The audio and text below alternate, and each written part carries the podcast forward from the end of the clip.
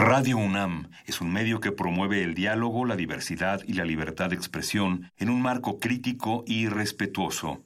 Los comentarios expresados a lo largo de su programación reflejan la opinión de quien los emite, mas no de la radiodifusora.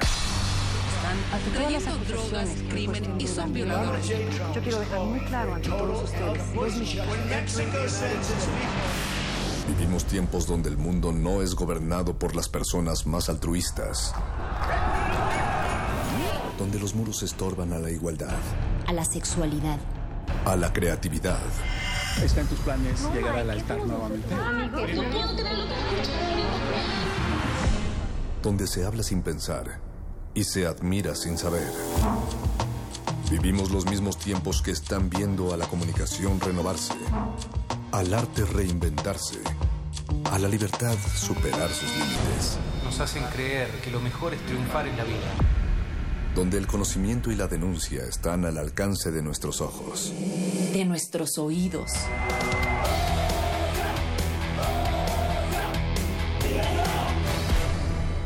Resistencia modulada.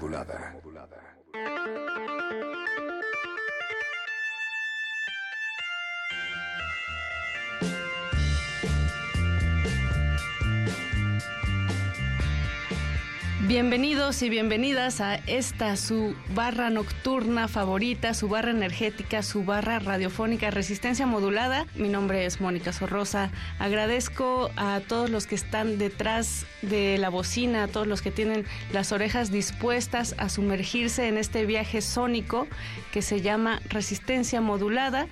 Recuerden que tenemos redes sociales, estamos en Facebook como Resistencia Modulada y en Twitter como R Modulada.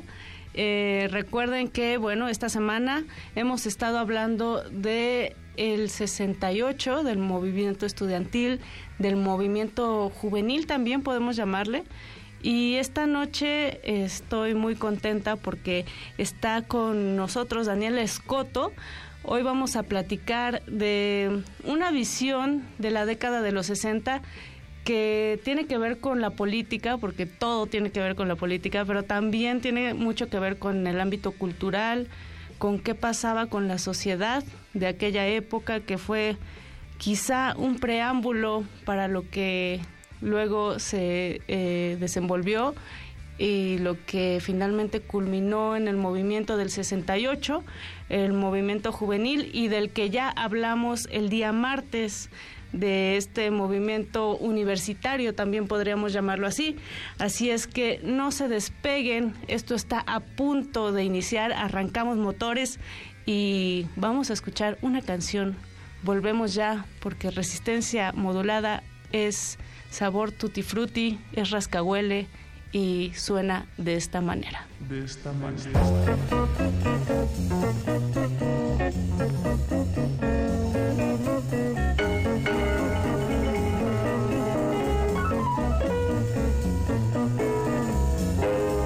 La zona rosa, una bella cosa para quien la vida debe ser vivida avec plaisir. Desde Valenciaga hasta Macasaga, muévete gordita, quieres dolce vita, y es indeed. Niza y Hamburgo con paraguas de Cherburgo, Génova, Londres, transforma, oui, très bien. Chérie, tiens. Es la zona rosa, una bella cosa para estar a gusto, observando un busto. Es la zona de arte y de buen gusto. Oui.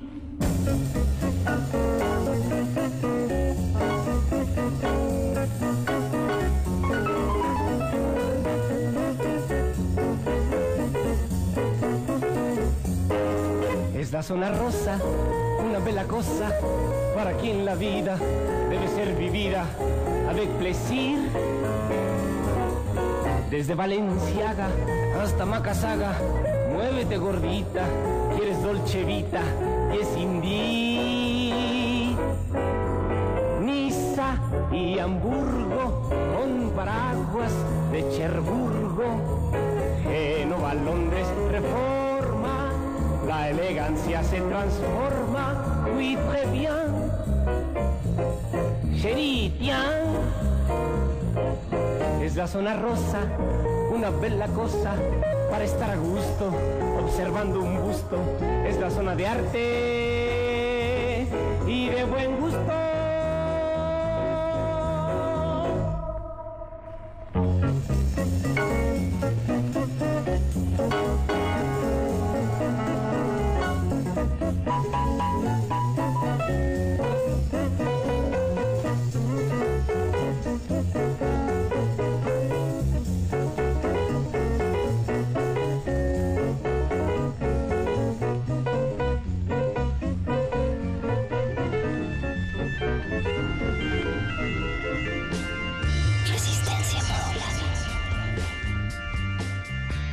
Jueves 4 de octubre de manera diferida y tal vez de manera sincrónica o anacrónica, no importa cómo nos estén escuchando. Esto es Resistencia Modulada. Acabamos de escuchar Zona Rosa de los Tepetatles, una complacencia de nuestro invitado que está el día de hoy. Él es Daniel Escoto, doctor en comunicación de la Universidad Iberoamericana y maestro en historia del arte de la UNAM.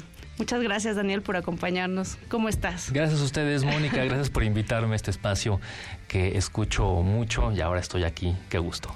Esta canción habla de un lugar emblemático en la ciudad que es la zona rosa y todo esto tiene que ver porque hoy vamos a platicar un poco y un mucho de los años 60, que es una década en la cual tú te especializas, te acabas de doctorar incluso, eh, analizando algunos trabajos de esta década. ¿Cómo llegas, cómo es tu historia personal y cómo vas llegando hacia esa década? ¿Por qué te enfocas? ¿Qué te llama la atención de los, de los años 60? Digo, hay un montón de cosas, pero en lo particular, ¿tú por qué llegas ahí? Bueno, a mí siempre me ha fascinado la década y he tenido la oportunidad de trabajar sobre ella.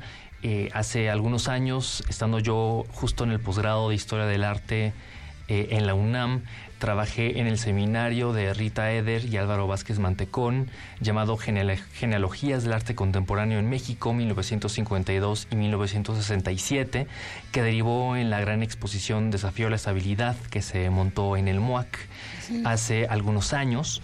Y de ahí empezó mi gusto eh, por ciertas películas eh, que se trabajaron en ese proyecto, en esa exposición de mediados de los 60, en las cuales se entrecruzan valores de las llamadas alta y baja cultura, eh, películas nacidas en el seno de la inteligencia de esos mediados de los 60 y ya después en el doctorado pude estudiarlas con detenimiento. Películas que tienen un tejido intertextual eh, muy rico eh, que dieron para escribir eh, páginas y páginas sobre ellas. Digamos que han sido mi entrada para ese punto específico de los años 60 en México donde pasaban muchas cosas que se han podido rememorar en, digamos, todo este semestre que nos hemos enfocado, sí, en 1968, pero hay que recordar que hay varios años 60, todos Claro. eh, interconectados y también cada uno con sus particularidades. Cuando eh, hablas, Daniel, de estos varios años 60, es que en México estaban pasando un montón de cosas, ¿no? Estábamos entrando quizá a ese preámbulo de la modernidad, lo digo entrecomillado, porque eh, pues pasaban eh, muchos choques culturales, muchos choques de, de lo que tú mencionas, ¿no? De alta y baja cultura, pero también en México, eh, pues esta raíz indígena, esta raíz afro que siempre ha existido en nuestro país y que de alguna u otra manera se intentó, eh, pues hacer a un lado, invisibilizar, quizá. Eh, pero había entre todo, entre todo este, este bagaje y esta mezcolanza, había eh, artistas de varios puntos de, la República. Cabe mencionar que no todos eran originarios de aquí del DF, pero que sí llegan a la ciudad y es como un detonante para crear eh, libros, películas, obras. ¿Qué, ¿Qué nos da la ciudad o qué, qué está sucediendo en los años 60 en esta Ciudad de México que se da tal efervescencia en cuestión cultural? Bueno, la ciudad sí se vuelve una especie de caldero con sus puntos específicos. Justo la zona rosa se vuelve uno de ellos. Estábamos escuchando esta canción eh, muy en son de chunga, muy en son eh, de parodia de autoparodia. Ahí está Monsiváis detrás. Eh, todos los tepetatles es una gran broma que nace en este cabaret elegante, el Quid, con Arau también, con el genio de Arau, haciendo de las suyas. Y bueno, pues sí, este lugar eh, cosmopolita, aspiracional, eh, de una clase media ascendente, donde también se congregan los artistas, los intelectuales, los cinéfilos, eh, que nace en ese antiguo barrio porfirista. es uno de los puntos. Otro es, por supuesto, Ciudad Universitaria, que vive años de mucha actividad eh, sobre todo, por ejemplo, por, en difusión cultural, con, con este, esta hambre de, consumir eh, productos culturales. Digamos que eh, es uno de los momentos más encrispados de esta batalla de, de, lo cosmopolita contra los viejos valores de lo que se consideraba el nacionalismo y el proyecto de difusión cultural con la misma Radio Universidad, con las actividades de Casa del Lago y otros puntos, eh, estaban en esta gran, digamos, batalla de que México fuera, pues sí, eh, digamos, estuviera en el concierto de las naciones, eh, mirando hacia Francia con los cineclubs. sí, mirando los, los nuevos cines, las nuevas literaturas, Em, digamos que la ciudad estaba justo preparándose para, para el gran evento que serían los Juegos Olímpicos estaba esta efervescencia de modernidad y por supuesto con todas las grandes contradicciones y las ambigüedades que todo esto siempre conlleva, ¿no? Claro. Y eh, bueno, este encuentro de dos mundos que mencionas, eh, que es como entre la tradición, entre lo moderno, lo cosmopolita, que igual es una palabra que a mí me causa como ruido, ¿no? ¿Qué es lo cosmopolita?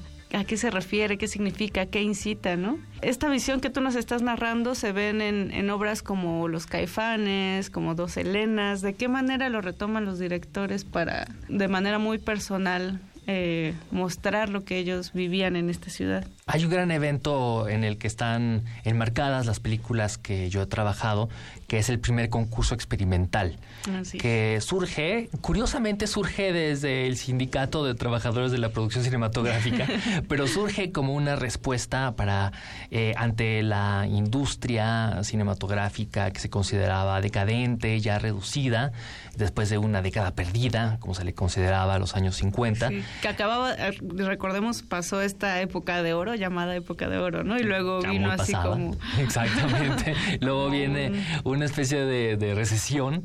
Eh, se buscaba una renovación. Entonces eh, se lanza esa convocatoria para que se hicieran estas nuevas películas con directores con nuevos brillos. Entonces, directores de teatro, intelectuales, gente que estaba interesada en el cine desde los cineclubs, desde las discusiones, de pasión por, por el séptimo arte, eh, está este impulso, esta oportunidad para hacer sus propias películas.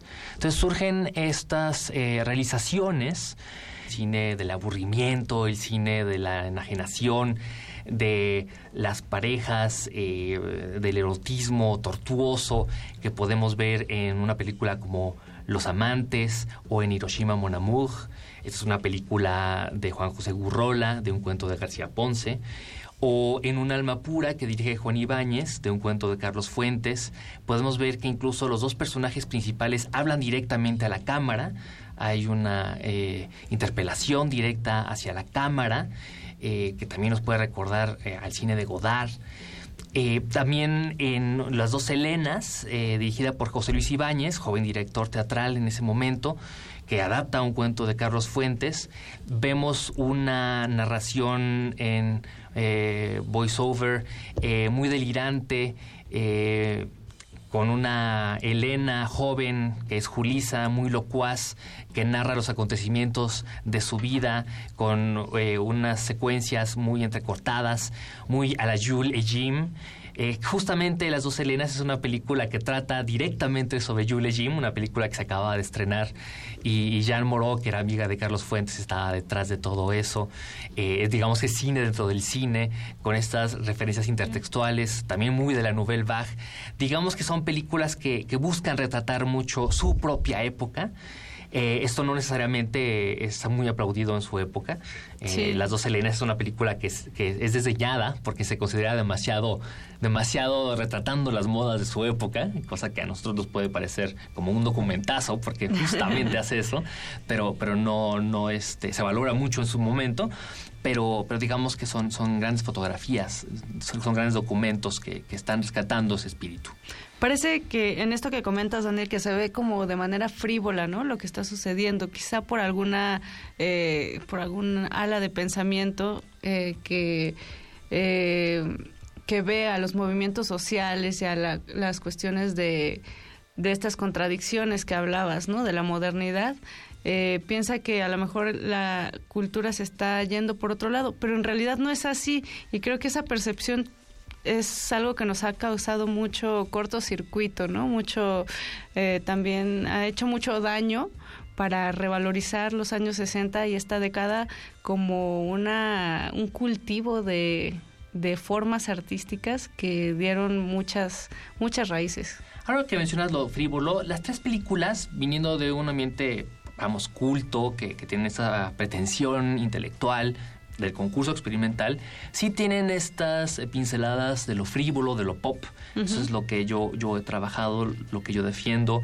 En Tajimara, dos chicas, Pixie Hopkins y Beatriz Sheridan, eh, bailan una canción de Easy Listening. Eh, y detrás están las pinturas de Felgueres y de García Ponce, pero bailan estas canciones, digamos, eh, del ámbito popular o en Un alma pura, en la escena de, en una secuencia que ocurre en las suites del Hotel St. Regis, se entrelazan eh, citas de la alta eh, literatura con citas de los Beatles, de It's Been a Hard Day's Night, o también en las dos Helenas, digamos que pueden ir eh, pueden leer a Octavio Paz, pero también escuchan jazz y, bailan el Madison en un, casi en una misma secuencia. Digamos que este, lo pop, lo frívolo, lo mundano están ahí entremezclados y, digamos que es parte de, del el sabor de la época, es también esa, esa mezcolanza, ¿no? Es ver hasta dónde se pueden eh, entremezclar esos discursos eh, un poco, sí, por joder. Y esa mira también al, a lo global, ¿no? Al universal, a lo que están pasando en otras, en otras latitudes. Exactamente, es como probar los límites de, de hasta dónde, qué es cultura, hasta dónde llega la cultura en la misma, eh, la cultura en México, el suplemento, también se abordaban esos temas. Digo, algunos los abrazaban con más confianza que otros, algunos estaban más apocalípticos, otros más integrados. Ah, Justo ese libro viene en esos mismos 60 medios. Digamos que Humo Vice, evidentemente, ya desde ese entonces ya lo abrazaba por completo. Otros de esa época no tanto, habría que preguntarle a un paz de esa época qué pensaba de eso, pero García Ponce, mm, bueno, pues, pues evidentemente Gurrola es el que pensamos que podría meter eso ya con la dirección de un Tajimara, ¿no? Gurrola ya hacía cosas pop ya desde entonces muy claramente, ¿no? Vamos a seguir, Daniel, eh, platicando de esta cuestión de pop popular. Eh, cultura, pero no sin antes escuchar música. Esto es Resistencia Modulada. Envíennos sus comentarios. Regresamos.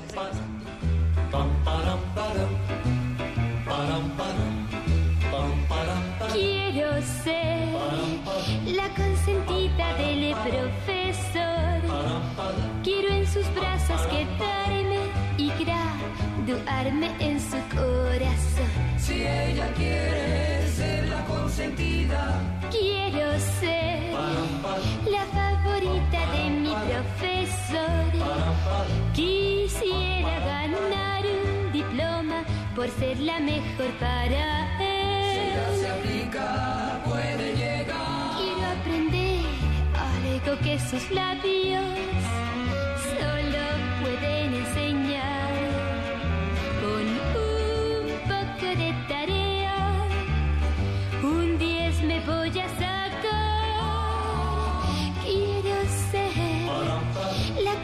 de mi profesor.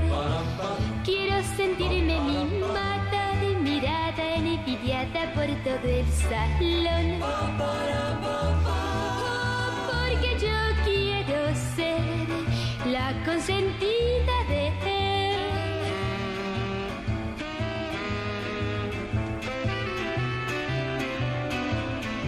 Oh, ser la consentida.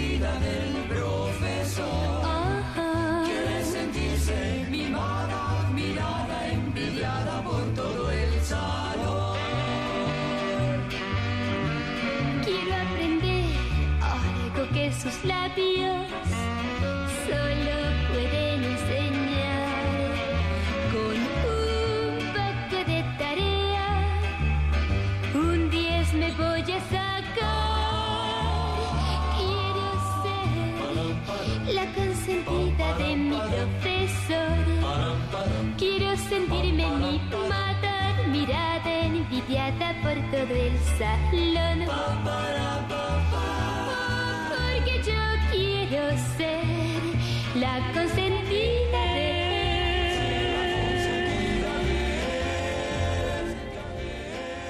Y esto fue la consentida de mi profesor de Julisa. Estamos en resistencia modulada platicando con el doctor en comunicación Daniel Escoto. Muchas gracias Dani por acompañarnos. Y bueno, nos quedamos hablando de la cultura pop, la cultura popular y, y de repente escuchamos a Julisa, ¿no? que creo que tiene todo que ver eh, con, con este tema porque es eh, justo esta, estas eh, cruces, intersecciones que se hacen, ¿no? Entre cultura y de repente, pues no, que, que a veces dañan mucho y a veces crean puentes, ¿no? Está como también ambas visiones. Vaya que cultura pop, cultura popular y cultura ha estado como tema, ¿no? En los últimos días, semanas.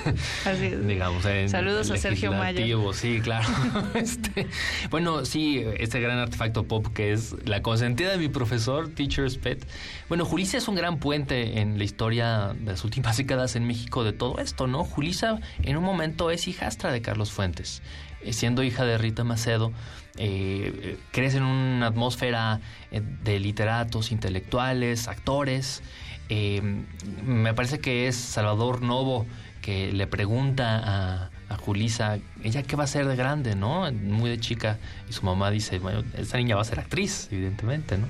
Eh, y bueno, pues sí, crece al lado de artistas juveniles eh, desde el momento, ¿no? ya sabemos cuáles son, eh, pero también eh, participa en el primer concurso experimental en Las Dos Helenas y también protagoniza Los Caifanes, que es esta película que también es un eslabón entre estos mundos, una película donde se cita al siglo de oro español y también está lo popular ahí muy enraizado, ¿no? En las escenas del Géminis, en, en estos personajes casi arquetípicos de los caifanes.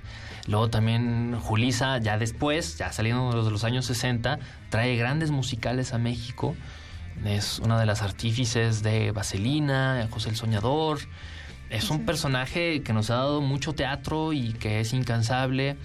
Eh, pero que tiene también este lado. side. Bueno, digo, Dark Pop. Side o simplemente Side. digamos, es, ¿no? es de los medios, digamos, Claro. que alguien Es que, ese es un punto también, ¿no? O sea, es justo eh, a partir de, de los 60, no precisamente aquí, pero que se empieza a dar este boom en cuestión de industrias, ¿no? La industria de la televisión, también la industria musical, ¿no? El hipismo y la psicodelia y toda esta cuestión de poder reproducir, compartir discos. Digo, también en la música se crea eh, pues esta cuestión de, de, de revolución del pensamiento, ¿no? Absolutamente. Hay que recordar que ¿Cuál es la relación, por ejemplo, entre medios y cultura pop? Para tenerlo claro. simplemente cultura pop, eh, digamos, pop es una po- a poco P, valga aquí la literación, de Val- valga el popular. popeo. Y sí, valga el popeo. Y hay que decir que, que a veces se usan de manera indistinta en términos académicos. Eh, lo popular, digamos que es un gran término paraguas, es un término vastísimo. Lo popular también es un constructo, digamos que, que es lo popular, que es cultura popular, también se define siempre desde la otredad, ¿no? Esto es culto, esto es de las élites y esto es popular. ¿Desde dónde hablamos de lo popular? quizá lo popular nada más se definiría a través de lo cuantitativo. Es decir, lo popular, desde su etimología, es populus, o sea, es de los muchos, que es muchos también. Esto es absolutamente relativo. Popular y pop a veces se pueden usar indistintamente, pero pop, hablamos de lo pop sobre todo desde que esta explosión masiva que dices de los medios electrónicos, es decir, de la gran televisión, de todo ese consumo eh, a pasto que viene después de la Segunda Guerra Mundial con este gran auge económico muy relacionado con Estados Unidos. Es decir, sí, el mundo de vaselina, ¿no? es decir, este gran, esa gran cultura juvenil, eh, el rock and roll, este, aquí pensemos como de mascara, etcétera. Ahí es cuando se empieza a usar el término pop y también, evidentemente, de la mano viene el conocido pop art, ¿no? Es cuando lo pop se empieza a diferenciar de lo popular. Cuando hablamos de cultura popular en términos, digamos, a grosso modo, eh, en lo académico, por ejemplo, cultura popular todavía piensas, eh, pues sí, digamos, en lo folclórico, piensas, no sé, aquí en México. Tradicional. Piensas cantinflas, por ejemplo, tradicional. Eh, digamos que, a ver, digamos que Caifanes no es tanto pop y sí es más cultura popular, ¿no? Pero, no sé, Cantinflas Show, por ejemplo, sí es más pop, en ese sentido que es televisivo. Claro. ¿No? Son dibujos animados, ¿no? Ya es otra versión. Eh, no sé, eh, la India María sí pensarías que es más popular, pero no sé, Angélica María o Julisa sí las piensas más pop. son líneas que a veces difusas, pero, pero lo pop sí hay que pensarlo más en ese sentido también, muy anglizado también evidentemente, la misma Apócope te hace pensar en, en, en, lo anglo, ¿no? Claro. Pero que tuvo un montón de influencia, o sea, todo esto que, que estás eh, remarcando que tiene en la juventud un impacto importante en la década de los 60 y que, eh, bueno, desde mi perspectiva, dime tú, Daniel, ¿cómo lo ves? O sea, la juventud también empieza a tener relevancia, ¿no? Porque es justo cuando se empieza a independizar, digámoslo de alguna manera, a tener una identidad juvenil. Eh, está no solamente la psicodelia, también empieza este el punk por ahí un poquito, ¿no? Aquí en México se habla de los hipitecas, es decir, cómo, cómo la juventud se vuelve en una categoría eh, en esa época de los 60.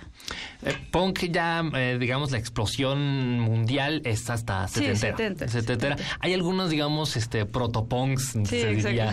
Este, se dice que, que la canción You Really Got Me de los Kings es como una especie de primera explosión punk y, otros, otras, este, digamos, primeras manifestaciones de este espíritu muy ríspido, ¿no? Claro.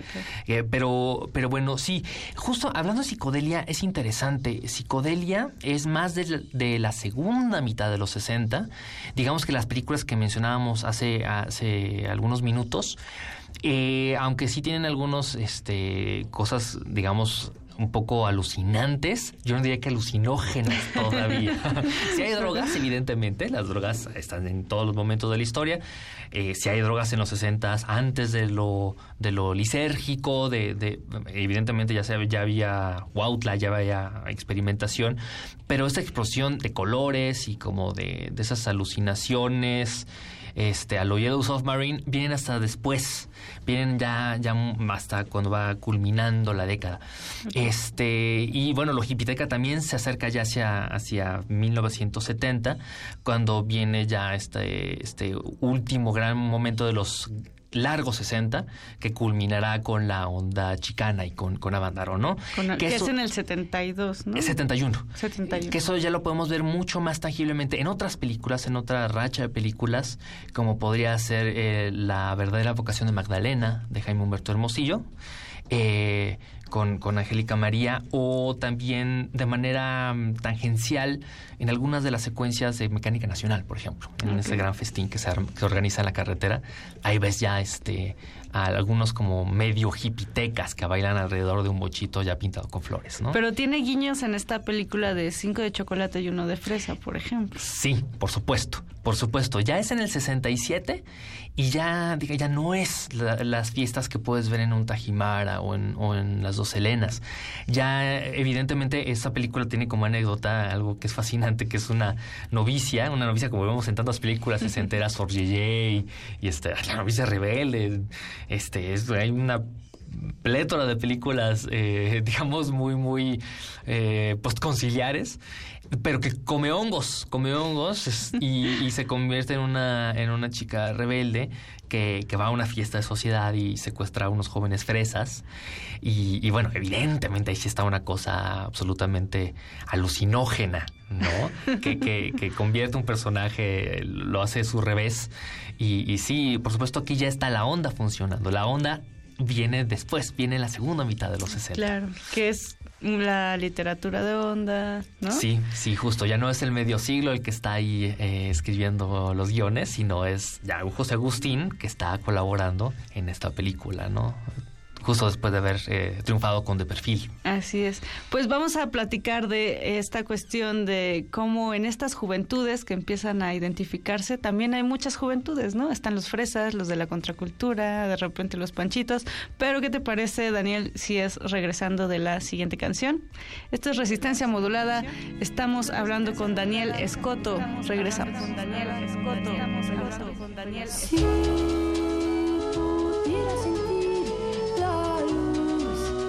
Y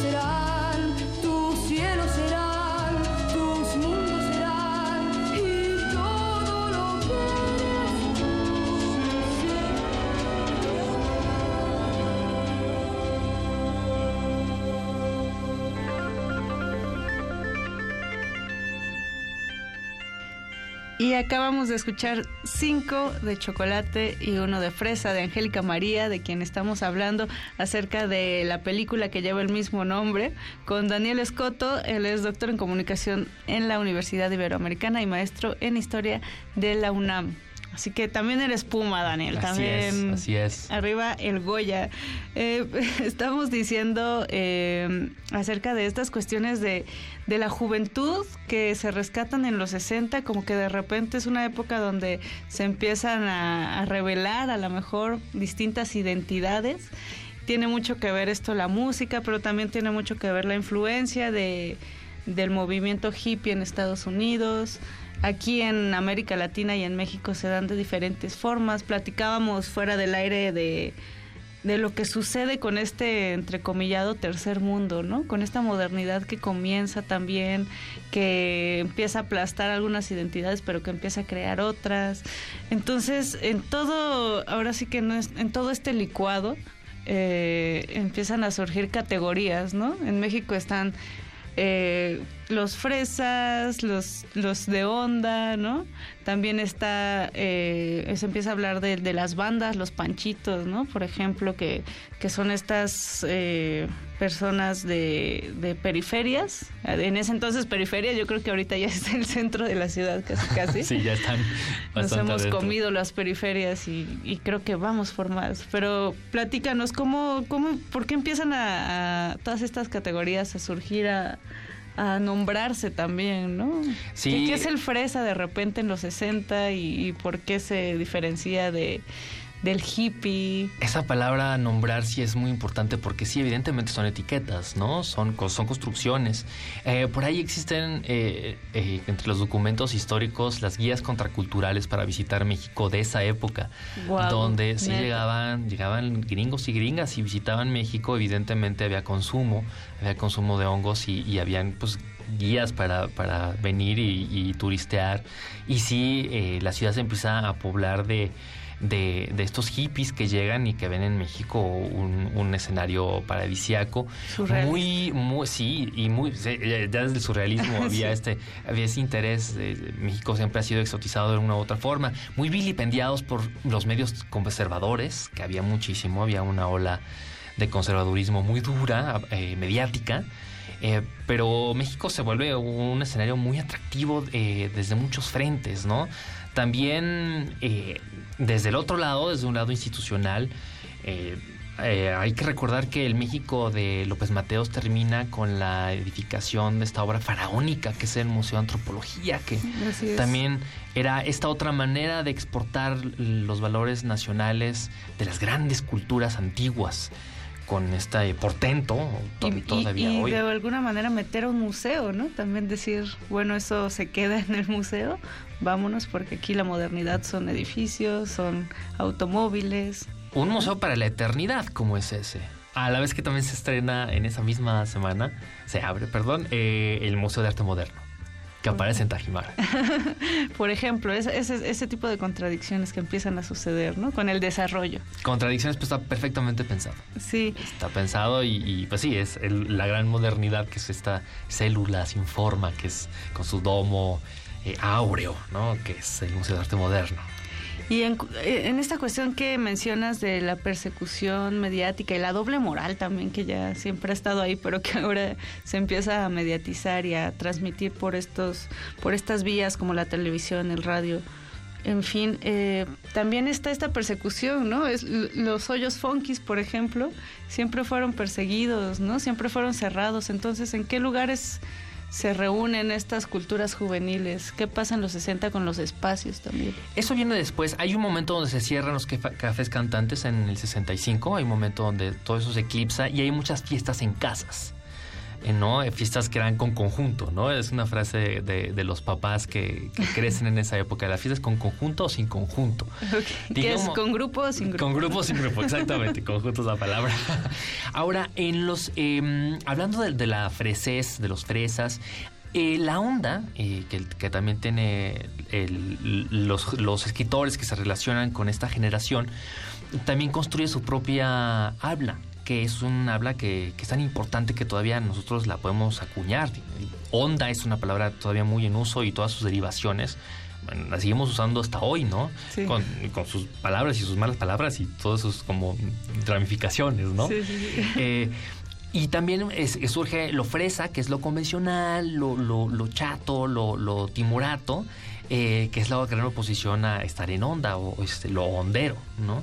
Así como, eh, porque se empieza a hacer este cisma de generaciones, ¿no? Están los papás, el mundo patriarcal, no, no se dice patriarcal, pero es el mundo autoritario, el mundo de las convenciones y el mundo de lo juvenil, de lo fresco, de lo innovador que es estar en onda, ¿no? Entonces lo fresa es justo ese mundo rectilíneo, los squares, como también se diría de cierta forma en inglés. Claro. Y, ya no se usa, pero es la momisa, las momias, son, los papás. La momisa y la chaviza. La chaviza. Eso ya se empieza a ver en las películas relacionadas con la onda como Cinco de Chocolate, como, como las películas conforme va avanzando eh, la década. La onda chicana es la música que está relacionada con, con justamente lo juvenil, eh, el rock, Avándaro, etcétera, ¿no? Y todo eso ya después se proscribe después de, de Avándaro y, ya empieza a surgir en los años 70, eh, en la oscuridad, en lo clandestino, el hoyo funky, ¿no? Que, que es esta, ahora sí que eh, absoluta contraparte de esta ebullición y este mundo festivo sesentero previo al 68 y después digamos que viene una especie de lado B, por supuesto aquí estamos generalizando, ¿no? Eh, que son los 70 donde evidentemente hay una especie como de eh, sí, de, es absolutamente mm, mm, digamos que no es este optimismo, no es el optimismo del desarrollo sostenible que había ocurrido en México desde hacía ya muchos lustros, ¿no? sino es un, México ya en crisis con, con la legitimidad absolutamente puesta en duda. Con la devaluación, con todos estos cambios. Ya es otro mundo, sí, absolutamente. Ya es otro PRI, ya es otro todo. Pero podríamos decir, Daniel, que este concepto que, que demarca y marca José Agustín de contracultura inicia en los 60. Absolutamente, absolutamente. Eh, con esta gran explosión hacia varios sentidos de la emancipación de las formas sociales, de la mujer, de los derechos civiles, de la, de la, cara hacia el mundo, de la cultura pop, por supuesto, de la música que él apoya, que, él es uno de los grandes adalides. Él describe en los 60 la nueva música clásica, este conjunto de ensayos. Eh, sí, por, supuesto, él, mismo escribe esta, esta, este ensayo largo de la historia de la contracultura en México, donde sí edifica, estos focos de, este, de estos grupos em, de, de, florecimiento de, de estas nuevas maneras de ser y de pensar que son muy identificables y, sí, por supuesto, los 60 es una década que todavía se puede estudiar. Es semillita, ¿no? De semillita, claro. Le debe mucho los 50, se extiende hasta los 70, pero sí, digamos que todavía se puede hablar de los 60 con tranquilidad. Y culmina en el, en el 71, Daniel, este, este concierto de rock y ruedas de Avándaro, ¿no? Que fue como el predecesor de muchas cosas en cuestión de, espectáculo musical, pero también de reunión masiva de jóvenes, ¿no? Enfocados en una en un objeto sonoro, ¿no? En una performance sonoro más bien, ¿no? Que sucedía ahí y que lo seguimos viviendo hasta ahora, ¿no? Con este este boom de festivales que, que hay ahora, digamos, el, el abuelito podría ser Vandal. Eso es interesante. A ver, podría ser una hipótesis, no sé si se haya trabajado en, los muchos, muchos eh, eh, conversatorios o, eventos de, este año, si los, los 60, los largos o los cortos 60, se pudiera decir que los mexicanos acaban en el 68 o, en el, o hasta el 71 con Avándaro. En este momento no sé si de culminación, si se va a dar un momento también anticlimático, porque lo que viene después es muy fuerte. Ahora, decir que Avándaro es como el abuelo o el papá de los festivales que vivimos o que hemos vivido en los últimos este, años o décadas a partir del Vive Latino, también es, es difícil porque, digamos que no es la fundación, porque digamos que después viene un gran como hueco. Entonces hay una discontinuidad está el recuerdo de que es un momento donde sí, evidentemente, pareciera que todo mundo fue. Y todo, por todo el mundo dice, dice haber ido. La mitobiografía entra de una manera muy fehaciente. Eh, lo cierto es que sí, fueron muchas clases sociales. Y eso es muy interesante. Y se ven los, las fotografías, se ven los testimonios. Sí, no solamente era, era el México de la del Valle que escuchaba su rock y rock and rollito, sino también ves a la raza. Y eso es muy interesante decir que es el papá o el fundador, podríamos romantizarlo, sí, o podríamos decir, claro, es un antecedente importantísimo y decir que sí, evidentemente había una escena muy importante en México, sí, pero después viene un gran vacío, entonces... Mm, ¿Qué pasa? Porque fue muy reprimido también, ¿no? Mediáticamente y, y también por esta autoridad que tú mencionas, ¿no? O sea, Las orgías. Exacto. Sí, sí, sí. Y ahí se pueden ver un montón de de periódicos, ¿no? Así la encuerada de Avándaro, las fotografías. Por otro lado también están las fotografías de, de Graciela Iturbide, ¿no? De ese festival. O sea, es como también ver esas, esas dos caras, ¿no? Interesante, sí, claro. Pero a mí lo que me encanta es el sufijo, ¿no? Rocky Ruedas, porque nos remite al a la cuestión de, sí, de movilidad, pero también el rock and roll que viene de Estados Unidos y de Inglaterra, es esta conexión hacia afuera que ya explota con el término de globalización y con lo que pasa. No hubo ruedas al final, ¿no? Fue un desastre en sentido organizacional. Así es. No había cultura de organizar festivales. eran fiestas con conjuntos sin conjunto, o sea, nadie organizaba festivales, ¿no? Pero, este pero, lo que pretendía era, era como simbólicamente claro, ¿no? O sea, lo que pasó en la realidad sí fue completamente diferente. Aunque sí fue un acontecimiento finalmente, ¿no? Sí, y simbólicamente es como esta conexión de lo que estaba pasando en México con un montón de cosas que pasaba a nivel mundial también. Eh, sí, claro, claro. Hay paralelos, por supuesto. No es nuestro, es nuestro festival eh, conectado con, con, ese momento importante del sí, sesentero, sesentero, ¿no? Esa transición. Eh, sí podría marcar el final de, de, la década de manera legítima. Eh, el 71 es un año muy importante en México por varias razones. Eh, pero sí, digamos que también se cierran los telones de una manera, pues sí, Ah, sí, es, es un poco descorazonador. Hay un, hay un resacón, como dirían en otras latitudes, después, inevitablemente. ¿eh? O sea, si uno, a mí me pasó eh, haciendo la investigación después de, de como ese optimismo eh, muy chispeante de, de, esos años, ya después te vas a los 70 y hoy sí da un bajón. Sí, sí, indudablemente ya fueron otras políticas, también otros, otras prohibiciones también. Entonces, pues Daniel, de verdad que es un gusto platicar contigo y sobre todo, eh, pues eh, a lo mejor pensar en lo que pasaba antes como una eh, parte de nuestra historia que debemos retomar para ver qué podríamos hacer hacia el futuro, ¿no? En esta época, sobre todo de digital, de, de, fast food, de cosas tan rápidas, es bueno regresar a veces a, a esas experiencias. Bueno, si uno no se mete a un río dos veces, eh, entonces eh, digamos que sí es es una manera de revivir o reavivar. Eh, siempre va a ser desde nuestra propia mirada, inevitablemente.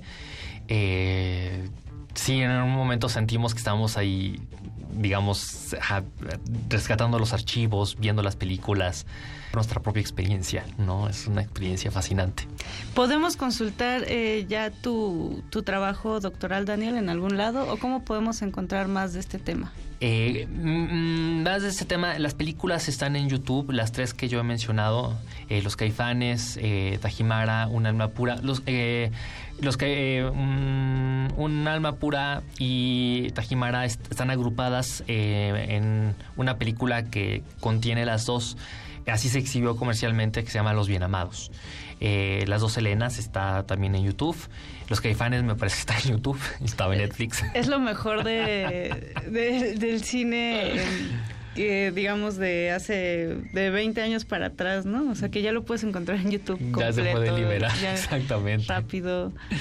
Eh, consulten, por supuesto, eh, el catálogo de desafío a la estabilidad.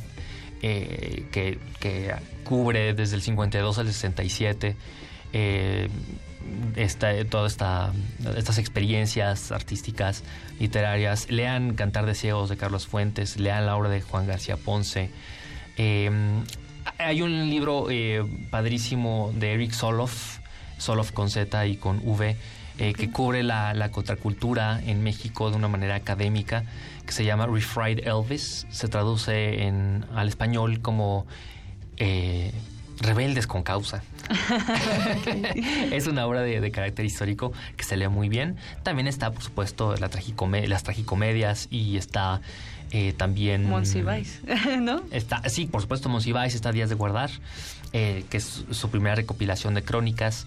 ¿Y a ti dónde te podemos consultar, Daniel? A mí, bueno, yo sigo afinando mi tesis, pero, bueno, pero voy a eh, próximamente llevarla a, a, acervo de la Cineteca y, y también este la espero prontamente tenerla lista para, para que se lea más allá de, del formato Perfecto. Muy bien, Daniel Escoto, pues muchas gracias. Agradecemos también a ustedes que nos están escuchando y que nos escribieron. Seguramente nuestras redes sociales están estallando, nuestro community manager se está volviendo loco. Muchas gracias. Rompimos internet. Estamos rompiéndola. Mi nombre es Mónica Sorrosa. Agradezco a Héctor Castañeda en la producción y en los controles de esta grabación, a Miguel Arredondo. Muchas gracias. Seguimos con resistencia modulada de aquí hasta las 11 de la noche.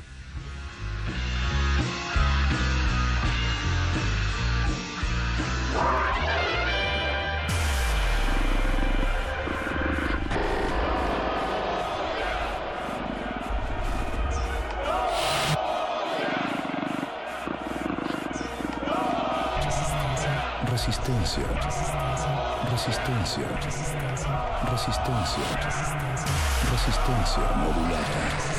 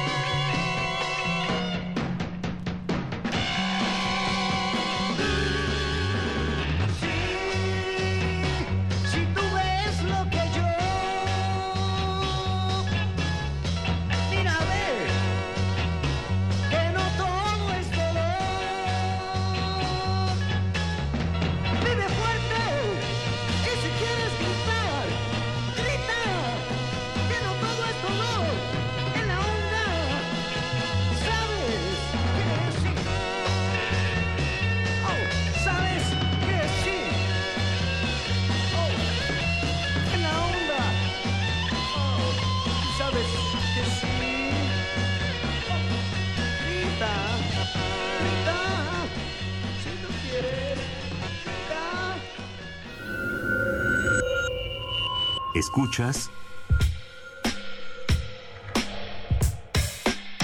XEUN 96.1 de FM.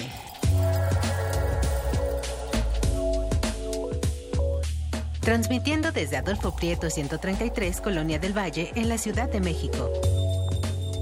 Radio UNAM. Experiencia sonora. Activismo estudiantil, introspección femenina y ciencia ficción. Los contrastes que octubre logra contener en la pantalla de plata. Cineclub Radio Cinema de Radio UNAM te invita a asistir a las funciones dobles que inaugurarán un nuevo ciclo de cine cada miércoles. Una canta y la otra no. Ella es hermosa cuando se enoja. Guerrilla estudiantil femenina, los misterios del organismo, fresas sangrientas. Sabrinsky Point. Yo disparé a Andy Warhol y Barbarella. Todos los miércoles de octubre a las 17 horas y a las 19 horas en la sala Julián Carrillo de Radio UNAM, Adolfo Prieto 133, Colonia del Valle, cerca del Metrobús Amores. Entrada libre. Dos funciones al precio de una proyección invaluable.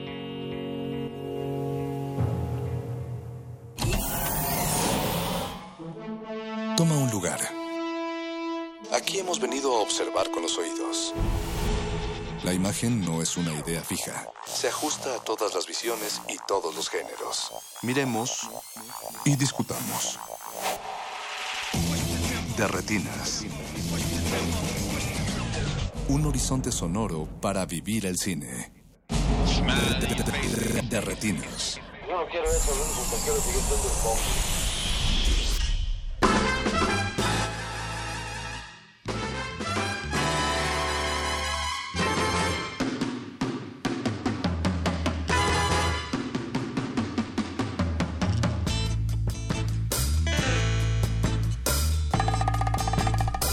¿Qué tal? Muy buenas noches.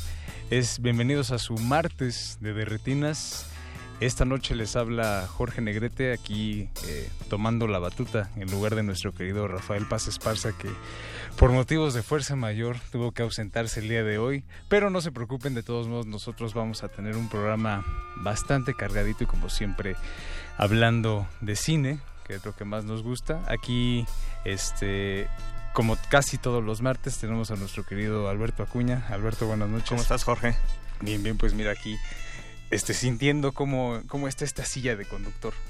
Sí, eh, como que tiene, tiene ahí como eh, aura especial esa, Sí, sí, sí, fíjate que tiene ya, dice nuestro productor en línea, este Mauricio Orduña, que ya está mo, tiene la silla de que no. Sí, también ya con ciertas telarañas ahí también. Fíjate, sí, la siento un poquito incómoda, ¿eh? pero vamos a pues ver. Cámbiate mejor ahí. La, No, mira, creo que podemos, este, cuando menos por un martes. Ah, bueno. Solo, solo por hoy. Pues, Y habrá que este, decir nada más que pues Rafa Paz está en una misión especial, ¿no? Así es, en una misión especial eh, cubriendo un, un evento que en el que seguramente muchos de nuestros radioescuchas quisieran estar, que es... O ya se encuentran ahí. O ya se encuentran y no nos están pelando. Que es justamente el concierto de, de Nick Cave. Pero eh, bueno, hoy no vamos a hablar de Nick Cave, vamos a hablar este de cine. Tenemos eh, un programa, vamos a estar ahorita comentando eh, todos los detalles de la primera edición de Smart Films el Festival de Cine con Celulares que se llevará a cabo en la Ciudad de México este fin de semana. Vamos a estar hablando con nuestros amigos de Docs DF, bueno, Docs CDMX. Docs hace tres años, ya. Hace tres años con eh, platicando los highlights de su programación, también las coordenadas donde van a estar. Y finalmente vamos a tener a nuestro querido Pablo Escoto que nos va a platicar un poco de su película Ruinas tu Reino, que eh, justo este mes termina su corrida eh, comercial en la Cineteca Nacional. También por ahí andan en el, en el IFAL todavía, por ahí la, la van cazando todavía, ¿no? Sí, sí, también este, la pueden encontrar ahí en el Cine IFAL. Entonces, pues estamos esperando tratar de contactarnos con nuestros amigos de Smart Films. Vamos a ver si tenemos respuesta más adelante. A la una, a las dos o a las tres. si no, Pero mientras, eh, creo que es importante que los radioescuchas que no están familiarizados y que no saben de qué va Smart Films, es básicamente, pues sí, un festival que va a presentar trabajos exclusivamente hechos eh, con celulares. Obviamente una tecnología que ha estado mucho en boga durante los últimos, ¿qué te gusta? Cinco, seis años. Sí, más o menos. Quizá un poco más. Y que obviamente ha vivido un auge con las facilidades de producción, los, eh, los dispositivos tecnológicos que han permitido que se vaya como afinando eh, las, las herramientas que se usan, la aceptación que han tenido eh, películas eh, que han sido como muy bien recibidas, particularmente eh, pienso en Tangerine, obviamente, como Ah. el, el lugar común de Sean Baker. Y aquí en México el año pasado, que tuvimos... Justo a- hace un año. Justo hace un año que estuvo Marcelo Tobar compitiendo en la selección oficial del Festival de Morelia, lo cual representó todo un... eh, pues una especie como de parteaguas. Sí, todo un suceso. Esa conferencia de prensa a la que nos tocó asistir ahí en Morelia cuando terminó de presentarla, pues sí fue obviamente bastante larga porque pues todos tenían como esa curiosidad, ¿no? Eh, pues la primera película o primer largometraje profesional hecho eh, con celulares aquí en México, con, con iPhones, y a la postre pues ganaría el, premio principal. Eh, habrá que decir, de cualquier forma, que más allá de la tecnología o el modelo de celular con los que fueron realizados eh, Oso Polar, o en el caso también de, de- Tangerine, este, pues no solo es como la curiosidad, no solo es como el, el gimmick, sino en ambos casos pues están contándote pues historias muy sólidas de cualquier forma, ¿no? Nada más es como el, el, soporte con el que está hecho, pero de cualquier forma pues no, no- es ahora sí que eh, innegable pues ya las facilidades con las que eh, está haciendo este tipo de, de cine independiente. Sí, justo después de que Smart Films ya tuviera su edición en Colombia, pues ahora llega este sábado 6 y domingo 7 de octubre a la Ciudad de México. Los eventos se van a estar llevando a cabo en eh, Proyecto Público PRIM, que está en la colonia Juárez General PRIM, número 30. si mal no recuerdo. Eh, y obviamente, bueno, Marcelo Tobar va a estar entre los conferencistas, Ujú. va, este, va a dar ahí una, este, un taller junto con Lex Ortega, nuestro querido Lex Ortega, el director de Atroz, De Atroz. la película más violenta de la historia del cine mexicano. Ya lo tuvimos por acá. Sí, Edna Campos, la directora del Festival de Cine Macabro, y obviamente el enorme Jorge Grajales, eh, toda una autoridad en, en materia cinematográfica, materia cinematográfica alternativa, y que eh, ellos son los que van a estar dando eh, talleres y conferencias. Asimismo, por allí estarán, por supuesto, Manolo Caro, el director de La Casa de las Flores, Cecilia Suárez, la actriz de La Casa de las que es Flores. actriz fetiche. Eh, Armada Escalante eh, y Ana de la Reguera también van a estar eh, presentes en esta primera edición de Smart Films que viene con eh, bastantes cosas, además de que, bueno, eh, los tres eh, conductores de este espacio también aprovechamos para... Vamos a hacer el comercial. Ahora sí que haciendo el comercial. Sí, muy descarado, pero hay que hacerlo. Oye. Eh, habrá que decir, este, nada más para como ir redondeando, de que por una parte eh, son como dos espacios. Uno es el de las proyecciones de los cortometrajes en diferentes categorías, son cuatro categorías. Eh, una es horror, otro es este humor, otro es universitario, otro es profesional. Eh, y va a haber diferentes salas dentro de este eh, espacio público PRIM, eh, que en cada sala pues, se va a poder ver los cortometrajes, que ya en su momento este, pues, habían respondido a la convocatoria que se había abierto y que inclusive de aquí en el programa ya habíamos este, comentado. Paralelo a esto, pues viene esta serie de, de conferencias. Eh, son varias conferencias en torno presente a cómo se puede hacer cine con, con la tecnología de los celulares, eh, la democratización digital, la revolución digital. El campo laboral. El campo laboral. Así de que, bueno, ¿en serio hay opción para esto? O sea, para la gente interesada que quiere iniciar con, con en esta área, bueno, ¿se puede? ¿Y dónde? Y también, eh, pues si ya tienen su trabajo o están en, en proceso, ¿dónde exhibirlo? Tanto en festivales, salas comerciales, las, las propias plataformas de streaming, etcétera.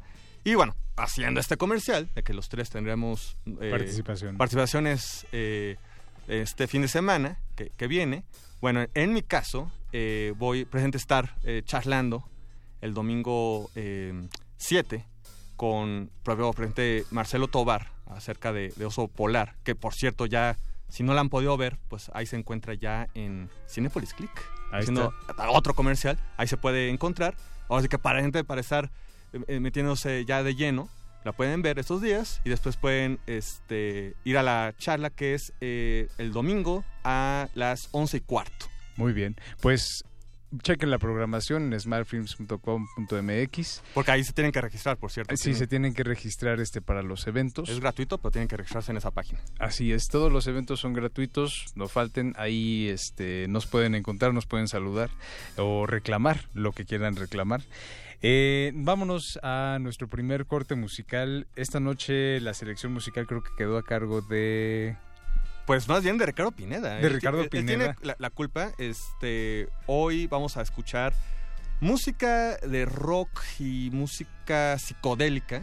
Música psicodélica del 68. Del 68, que Muy se escuchaba en el 68. No tanto el, eh, temas en torno a, al momento estudiantil o Pero al lo momento que se social, escuchaba en sino que se escuchaba en esos momentos frente a los estudiantes. podrías- seguramente Lo dice. habrán eh, escuchado. Y eh, si quieren consultar más en, en la página de, de Noisy, este, está Ahí está la lista de nuestro querido Sí, Ricardo ahí está, Pineda. que hoy se publicó. No hay, no hay pierde. Son 50 títulos que, que él escogió de música mexicana, eh, que se escuchaba en el 68, y bueno, hoy vamos a escuchar pues cinco de esos temas. Y aquí viene el primero, es cinco de chocolate y uno de fresa, en la angelical voz de nuestra querida Angélica María. Arráncate, Orduña.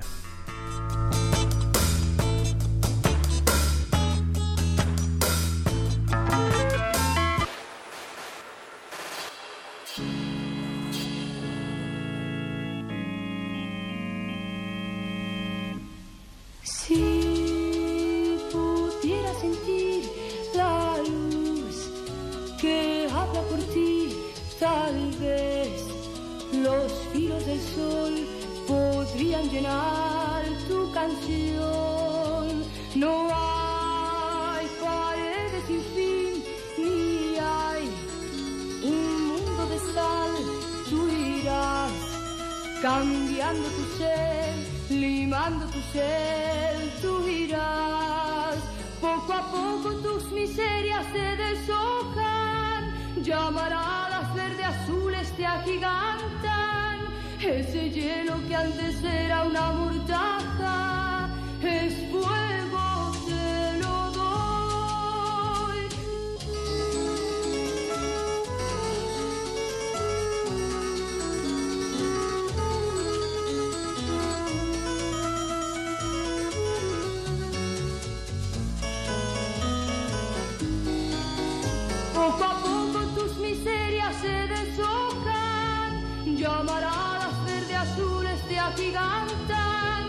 Ese hielo que antes era una mortaja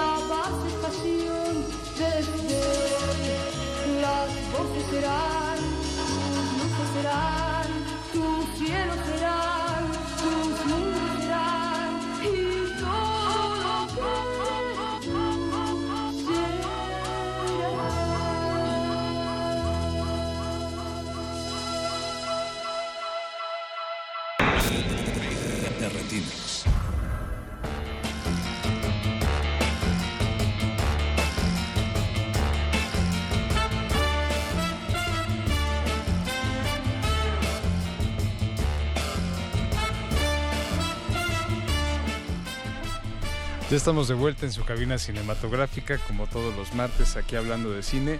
Recuerden que pueden dejarnos sus comentarios en Facebook como Resistencia Modulada y en Twitter como arroba Rmodulada. Eh, vamos a seguir hablando de cine, que es lo que más nos gusta, como siempre dice Rafa Paz.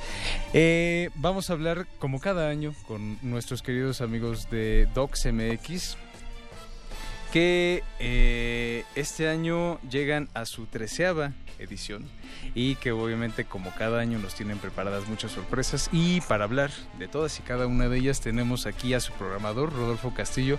Rodolfo, bienvenido, buenas noches. Hola, ¿qué tal? Muchas gracias. Buenas noches, muchachos. Muy bien, pues Qué gusto. eh, algo que siempre nos ha gustado mucho aquí en De Retinas, particularmente es como ofrecer este espacio al cine mexicano y particularmente al cine mexicano documental que sabemos que tiene una importancia enorme en el panorama cinematográfico no solo del país sino del mundo. Y pues bueno, ya sin más preámbulos, queremos ya que tú, programador del festival, nos cuentes un poco más de qué es lo que va a traer eh, este año DocsMX. Bueno, pues como cada año estamos muy contentos, eh, primero porque toda nuestra programación siempre surge desde nuestra convocatoria y la verdad es que cada año nos sorprendemos porque eh, nos llegan un número alto de películas, pero sobre todo porque nos llegan un número alto de muy buenas películas.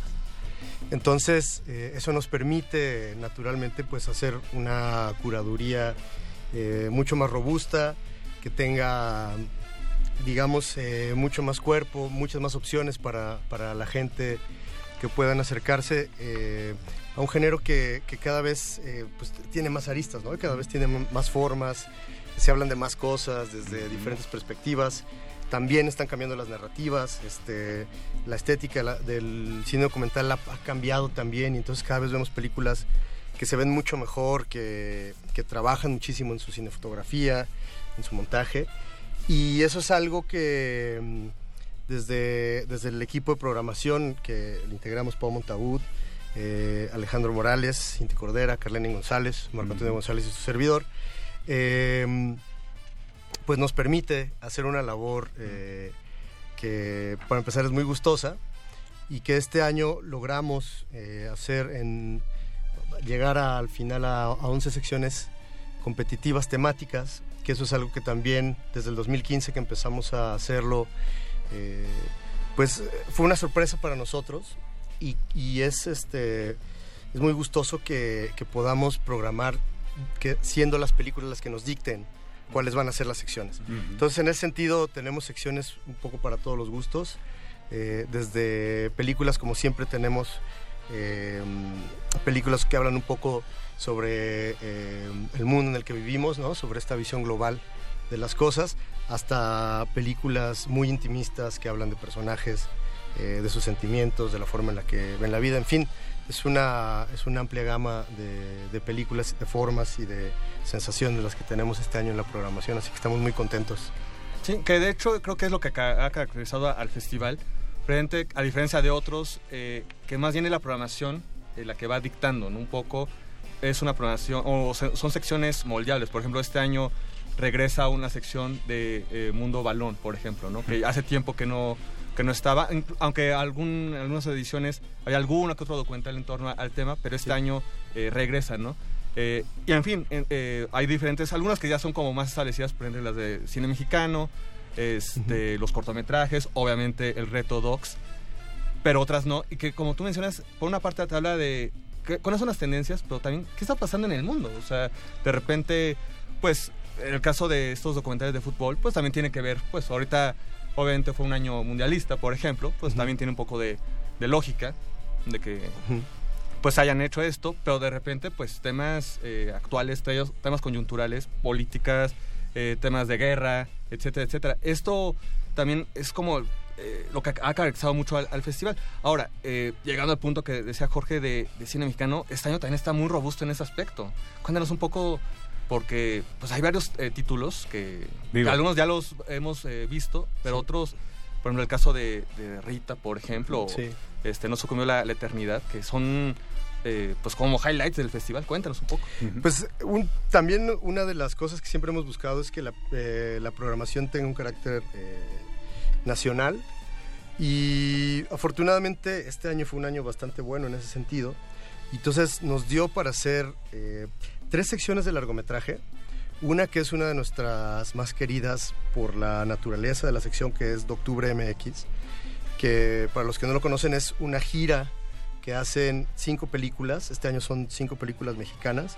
Eh, este año también son 147 sedes en 28 estados de la República, lo que permite que estas películas tengan un giro en lugares en donde difícilmente se podrían ver y al mismo tiempo hagan que la audiencia se acerque a, estas películas que son eh, Hasta los dientes, eh, Rita el documental, No se mata la verdad, La ley del monte y Ayotzinapa el paso de la tortuga. Esa- este año decidimos que esta sección fuera un poco más cargada hacia lo, hacia lo político, hacia lo social. Efectivamente porque vivimos un año complicado, año de elecciones. Alebrestado un eh, poco, ¿no? Así es. Y entonces también un poco el, el espíritu del festival es mostrar esta- estas otras caras, ¿no? Que, a, las que, a las que el cine documental de repente nos lleva. Y después teníamos eh, ya varios años intentando hacer otras dos secciones que estuvieran dentro de, las dentro de las secciones competitivas del festival que fueran totalmente mexicanas. Una es Hecho en México, que este año igual son cinco películas, y después una que a nosotros nos emociona muchísimo, que se llama México Ópera Prima, que la verdad es una apuesta que, que hemos hecho para poder mostrar primeras obras, eh, y sobre todo porque con nuestros problemas de exhibición y todo la- lo que ya se ha hablado muchísimo.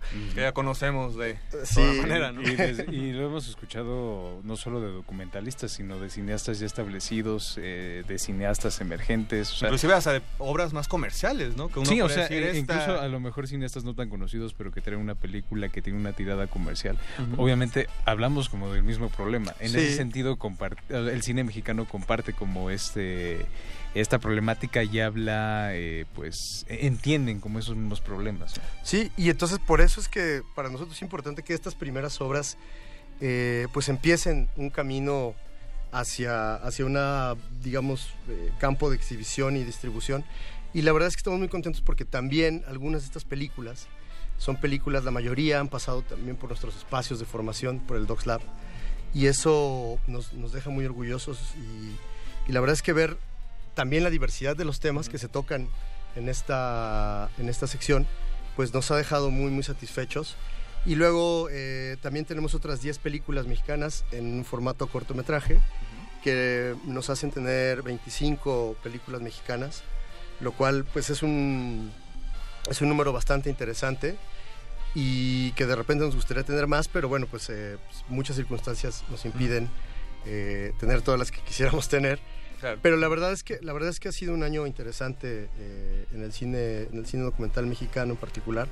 Y ahora pues con, con estas cinco peras primas películas La batalla del volcán que vamos a estrenar de, Julio López que es una extraordinaria película Lejos del sentido de Olivia Luengas eh, No sucumbió la eternidad de Daniela Arrea eh, Lo mejor que puedes hacer con tu vida de Cita Erfa. Y mm, la última, ay, se me, se me escapó la última, eh, la última de la sección, ahora te digo, perdón. eh, Mi y hermano. Mi hermano, perdón, de Alana Simoes, que le mando un saludo. un abrazo, Alana. Y mi hermano, entonces son cinco películas que efectivamente nos dicen que el cine mexicano eh, no solo está elevándose cada vez más de calidad, pero que al mismo tiempo se está abriendo las temáticas. Es decir, eh, de octubre tiene una característica muy particular y si vemos México para Prima tiene otra- otras características diferentes que nos permiten acercarnos hacia otras formas de, de ver la vida, pero que al mismo tiempo siguen enriqueciendo nuestro, nuestra cinematografía y eso para nosotros es algo que, que es muy feliz y que nos deja muy contentos de esta labor que, que hacemos, no solo nosotros, sino un montón de, de- de más personas, instituciones, festivales, etcétera, que permiten que estas películas eh, sigan, se sigan llevando a cabo. Muy bien, Rodolfo, pues, ¿qué te parece si seguimos escuchando música? Nuestra- Una selección más de nuestro playlist de canciones de 1968, no, del 68, curadas por nuestro querido Ricardo Pineda. Vamos a escuchar Hey Joe de Los Locos del Ritmo. En- y recuerden que pueden contactarnos, escribirnos en Facebook en Resistencia Modulada y en Twitter como arroba R Modulada. Díganos qué es lo que quieren ver de DocsMX. Revisen la programación. Estamos en Derretinas.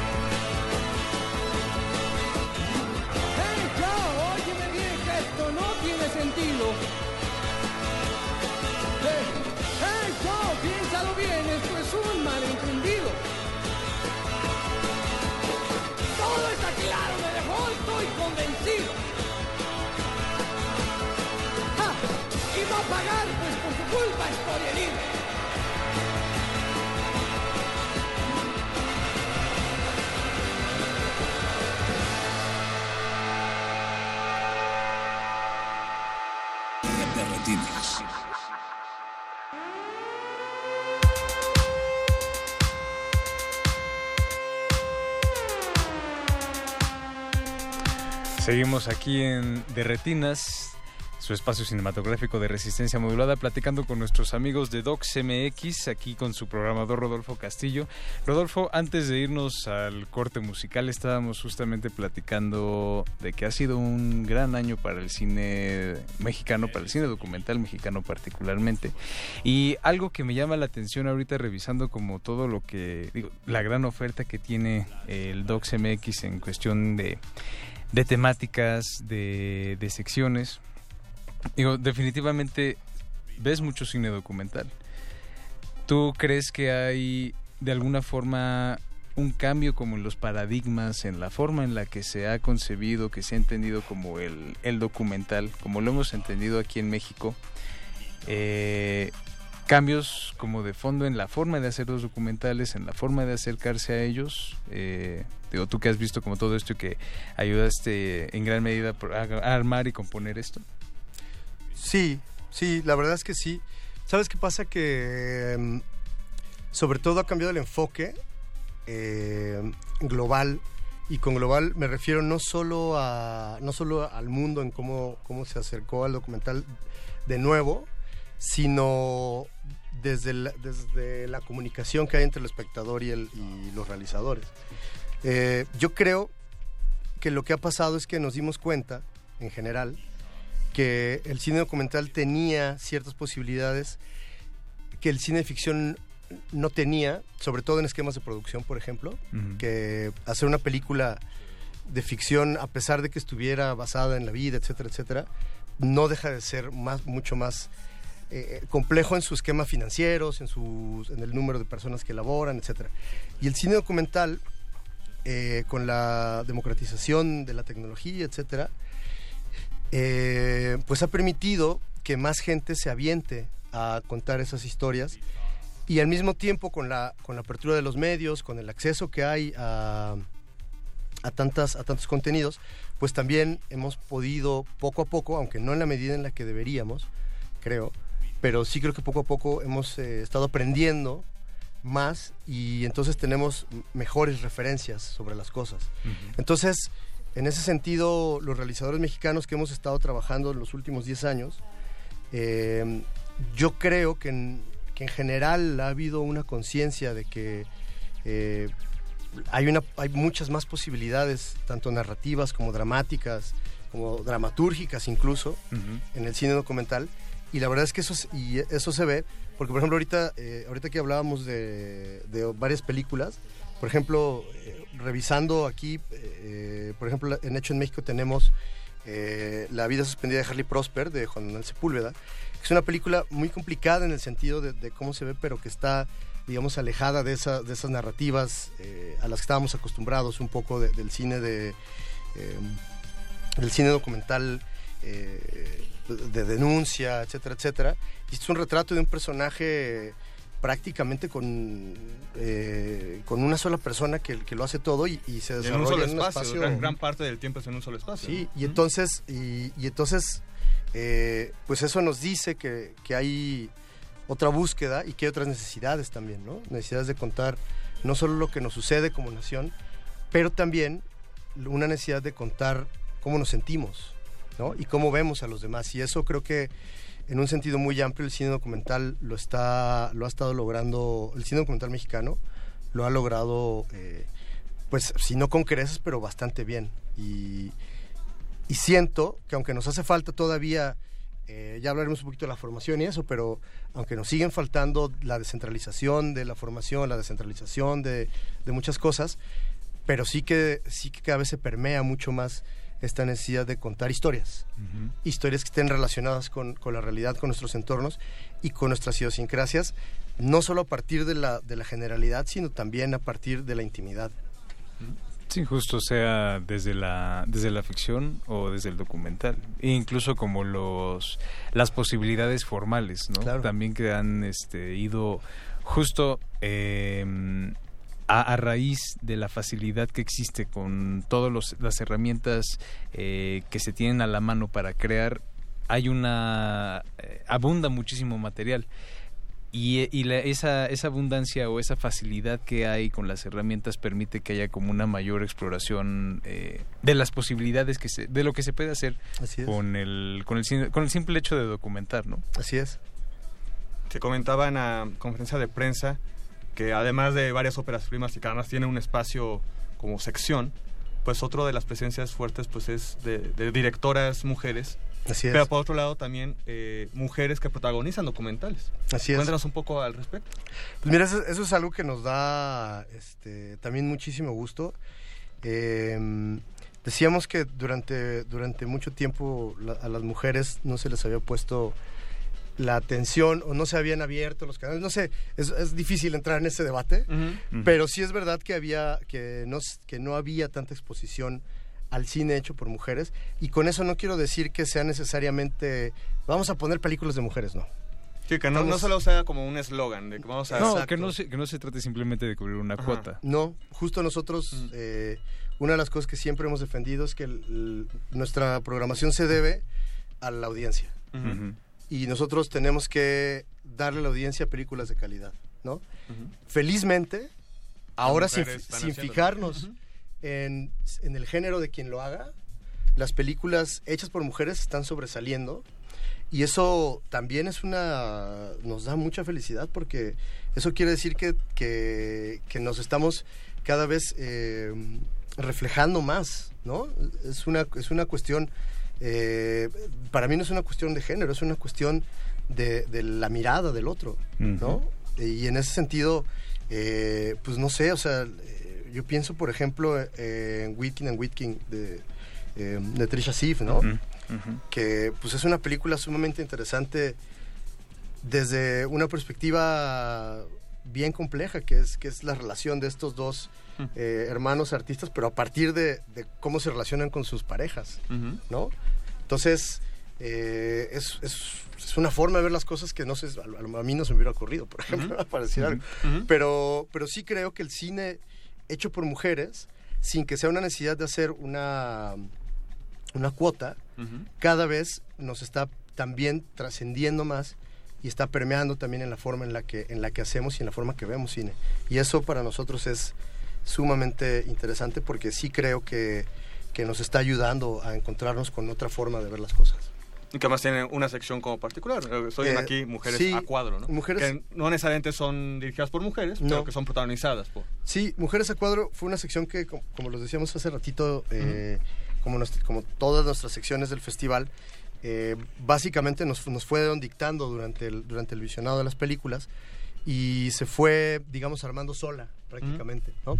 Porque tenemos películas eh, muy interesantes eh, y que nos y que igual lo que lo que decíamos hace ratito, lo que nos está haciendo es que nos, nos pone a ver el mundo desde diferentes perspectivas pero también eh, sobre temáticas, de repente, por ejemplo, hay una película maravillosa que se llama Las Mujeres del Amanecer Dorado, que esa es una película brutal porque habla, por ejemplo, de las esposas de los líderes de, esta, de este partido político de ultraderecha en Grecia y de cómo mientras los esposos están en la cárcel por diferentes fechorías, son las mujeres las que mantienen vivo y hacen crecer al partido.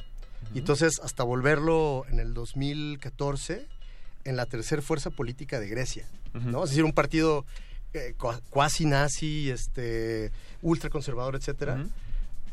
Y lo importante de la, lo importante de la película, y, y en ese sentido creo que es donde dan el punto, es esta mirada en el que son las mujeres las que, por bien o por mal, estemos de acuerdo o no estemos de acuerdo, hacen que el partido crezca.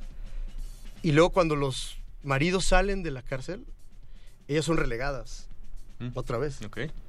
Entonces es muy interesante cómo es, eh, cómo se vuelve esto un ciclo, ¿no? Y es medio paradójico, pues en qué quedó estas mujeres, ¿no? en qué quedaron, ¿no? Así es. Y entonces eh, es un poco, esa película es muy particular, por eso es muy interesante.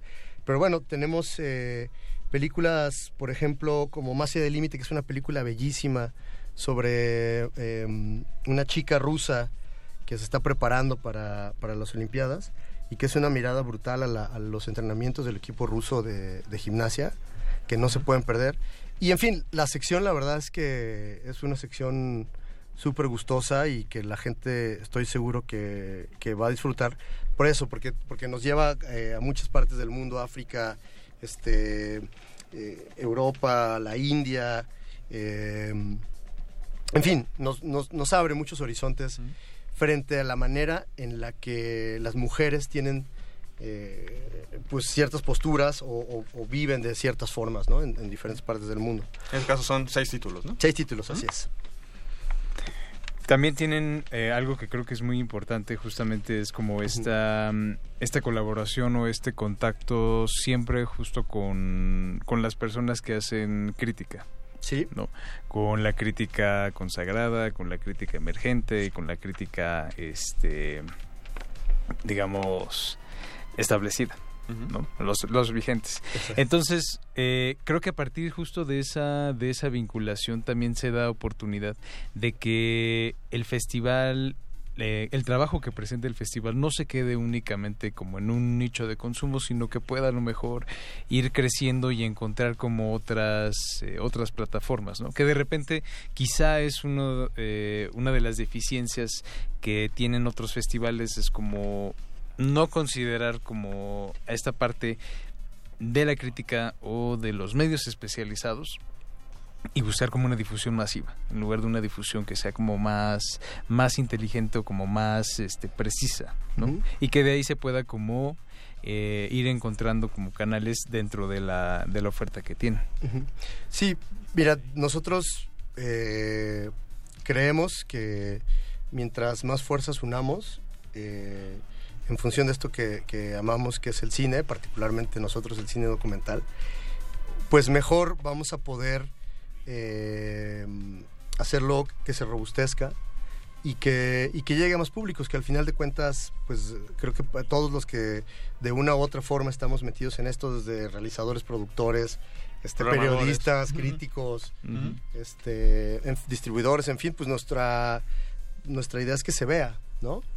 Y en ese sentido, para nosotros, eh, pues siempre hemos buscado tener eh, y, y concretar alianzas con, con amigos, porque además eso también es, es algo que, que nos da mucho gusto tener amigos, y que podamos darle difusión a, a las películas, independientemente de los espacios, las plataformas, etcétera.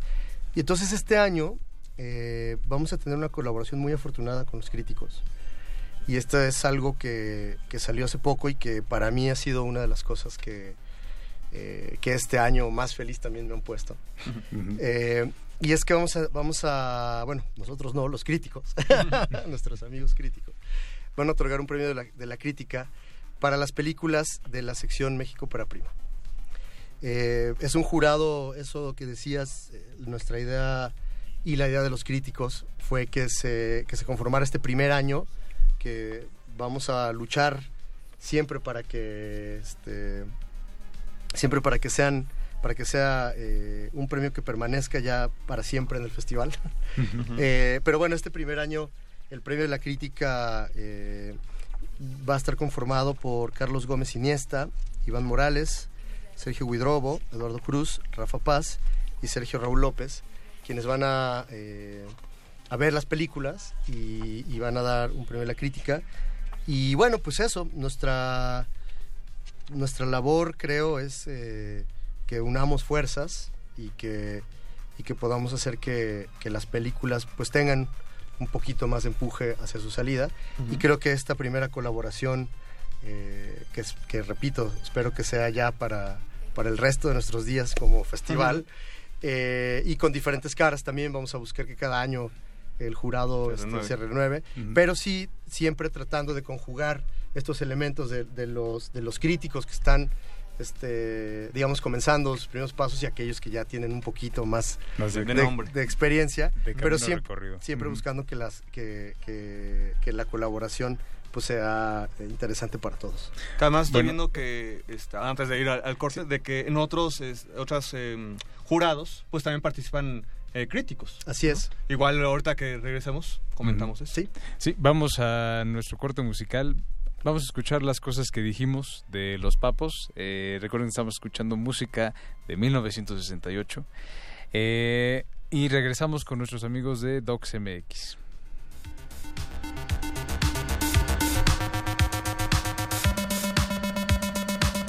Il est de ces nuits dont tu ressors. Retinas. Retinas.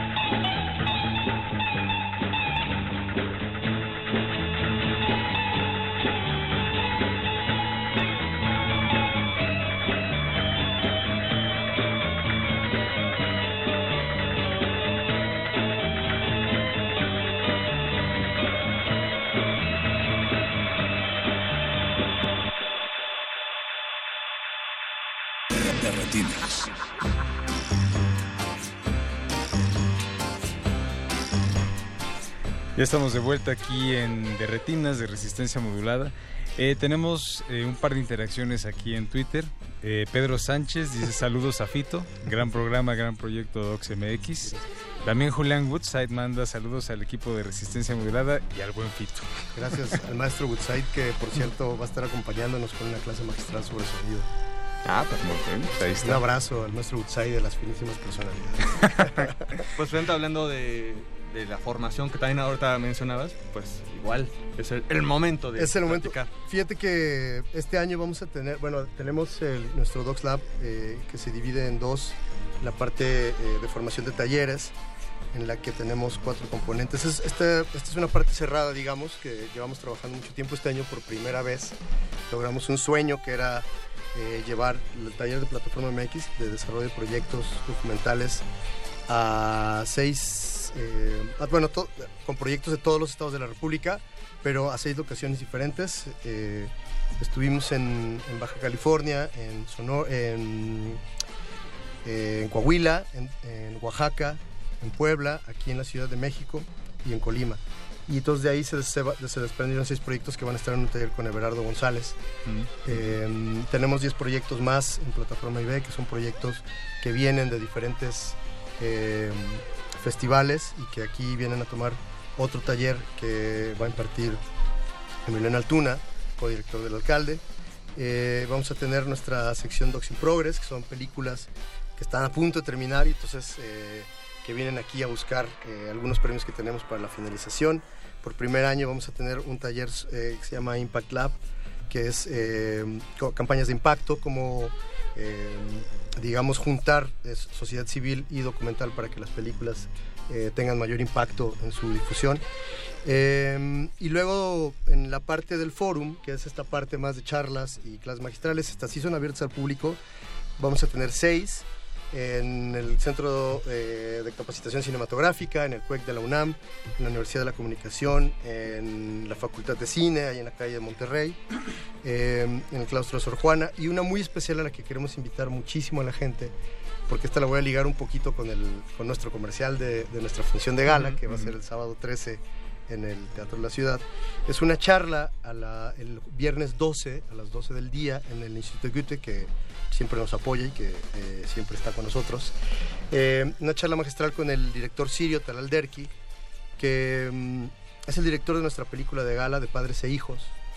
Eh, una película que habla sobre la niñez en Siria dentro de la guerra y que es, una, es la película más galardonada de 2017 y 2018, una película fantástica para mí, eh, la mejor película del año en el mundo.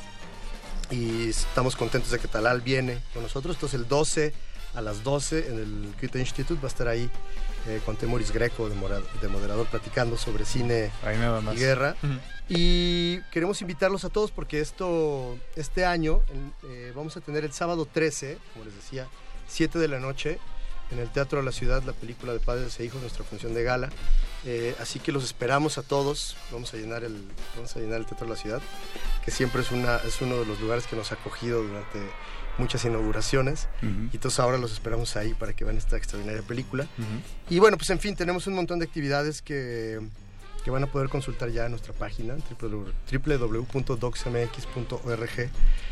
Y pues la verdad es que nuestro trabajo es para todo el público. Nosotros trabajamos todo el año para que, para que la gente pueda acercarse eh, y pueda ver las películas que producimos, como por ejemplo en El Reto, que otra vez vamos a llevar a cabo en el Centro Histórico eh, y que tendrá su función el miércoles 17 en el claustro de Sor Juana. Así que eh, pues lo que más nos gusta y lo que más nos llena de satisfacción es ver que la gente acuda a las funciones y vea las películas que les preparamos y todo lo que hacemos para que este, se acerquen a esta, este cine de la realidad. Muy bien, pues ahí está la, la invitación, estamos listos y como siempre, como cada año, muy contentos de poder recibirlos y este apoyarlos. Este Rodolfo Castillo, muchísimas gracias por estar con nosotros. esta Muchísimas noche. gracias a ustedes como siempre. No, al contrario, pues ahí está la invitación. Eh, DocsMX. Eh, nosotros nos vamos a nuestro siguiente corte musical. Vamos a escuchar Gritos al Vacío de los ovnis. Estamos en Derretinas.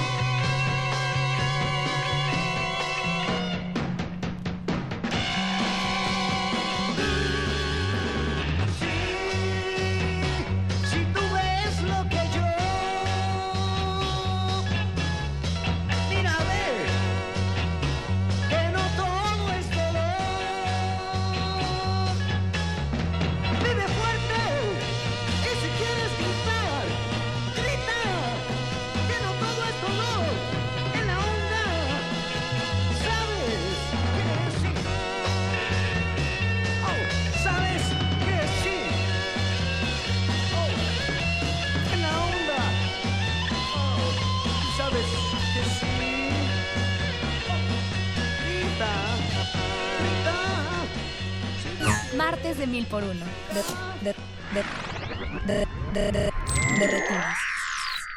De retinas.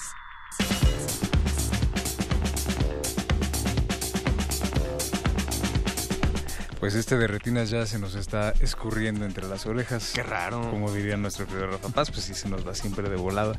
Y pues para cerrar con broche de oro el día de hoy tenemos un invitado muy especial.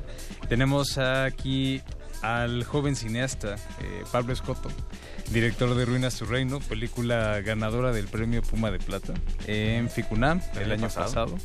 que pues está todavía en Cineteca Nacional y que eh, em, está a lo mejor en... eh, todavía esta semana la pueden encontrar, entonces queremos invitarlos a que corran a la Cineteca y también en Cinemefal. Ya solo en Cineteca. Ya solamente en Cineteca.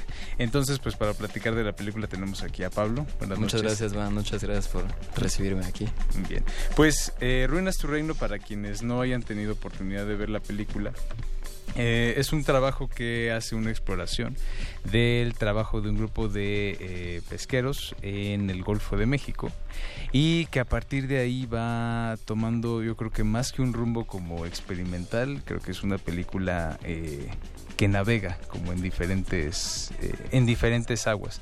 Particularmente tomando no solo la, la parte como documental, sino hablando como de muchas otras cosas, ¿no? Eh, insertando este, citas literarias y a partir de ahí creando ya como una reflexión que va como mucho más allá de la imagen. Sí, creo que a mí me, me parece interesante que creo que justo es exactamente una película sobre la navegación y la navegación desde el punto de vista casi únicamente corporal, como el, el encuentro y el proceso de encuentro que lleva el- la travesía de un, de un punto A a un punto B. Y este, entonces creo que eso fue eh, realizado por nosotros al estar eh, conviviendo en, en el barco junto con los pescadores, de la misma manera que fue explorado por nosotros conceptualmente o como tú mencionas con las citas y con las este con el trabajo en otros espacios fuera del, del barco de pesca. Entonces, este, para mí era interesante hacer una película sin saber qué iba a ser la película, sino que fuera el gesto de nosotros eh, salir al mar con, a, conocer a esta gente, a conocer estos espacios, a intentar este dar cuenta con las cámaras y con los micrófonos de lo que estaba sucediendo, lo que podíamos ver nosotros aquí. Frente de, hablando de eso, de esta parte impredecible, cuando te subes, a- o sea, sube tu, tu equipo y tú a, a este barco, cuéntame de la parte eh, visual, de también esta experimentación con los formatos. Es- me, me llama la atención esto. Para nosotros creo que eran completamente abrumador todo esta, estar recibiendo todas estas imágenes que, que nunca habíamos visto y que creo que nunca habíamos podido imaginar el, el estar en, en mar abierto, en Mm. Parco camaronero, es, un- es una experiencia que, que fue muy fuerte para nosotros. Entonces, este, un poco fue algo que llevábamos un par de cámaras, que de hecho una nos las prestó eh, la gente de DocsDF. Mm, y este... Eh, entonces teníamos una, una cámara que es un poco más grande, que es la Panasonic P2, y teníamos una Handycam. Y entonces eh, con una de estas, eh, Salvador, que es el, el que edita la película y que también hace las imágenes, estaba registrando un poco como desde su condición, que estaba, se- me recuerdo que se sentía muy cansado, estaba sentado y traía la cámara y estaba registrando un poco nada más desde la inmediatez. Y con la otra cámara intentábamos Jesús y yo, por otro lado, estar experimentando con otro tipo de, de, de situaciones y encuentros y posibilidades que nos daba técnicamente la cámara.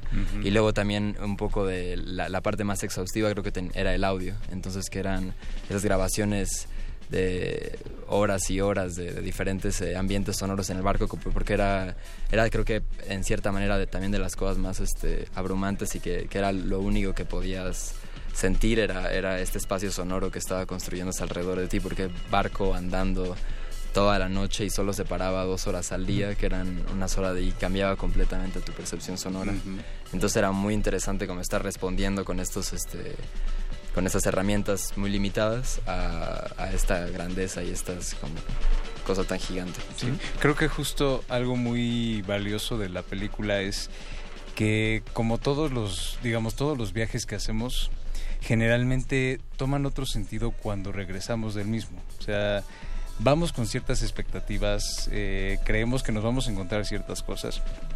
Y estamos en el lugar y cuando regresamos es que tenemos como la oportunidad de poner como de poder estructurarlas y poder resignificarlas de otra forma eh, darles como otro otra, darles otras capas, ¿no?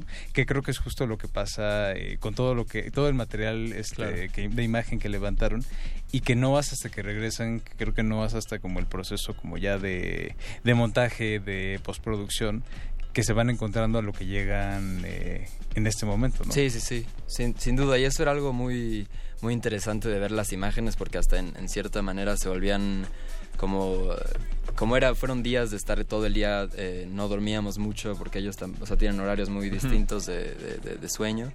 Entonces de pronto fueron unos días que se pasaron eh, muy rápido, pero muy lento y todo el día estábamos filmando y no sabíamos qué filmar, pero filmábamos lo que veíamos y, y discutíamos y como que viendo todas las imágenes en el, en el proceso de montaje, luego hasta no- nos proponíamos como pensar las imágenes como si fueran material de archivo.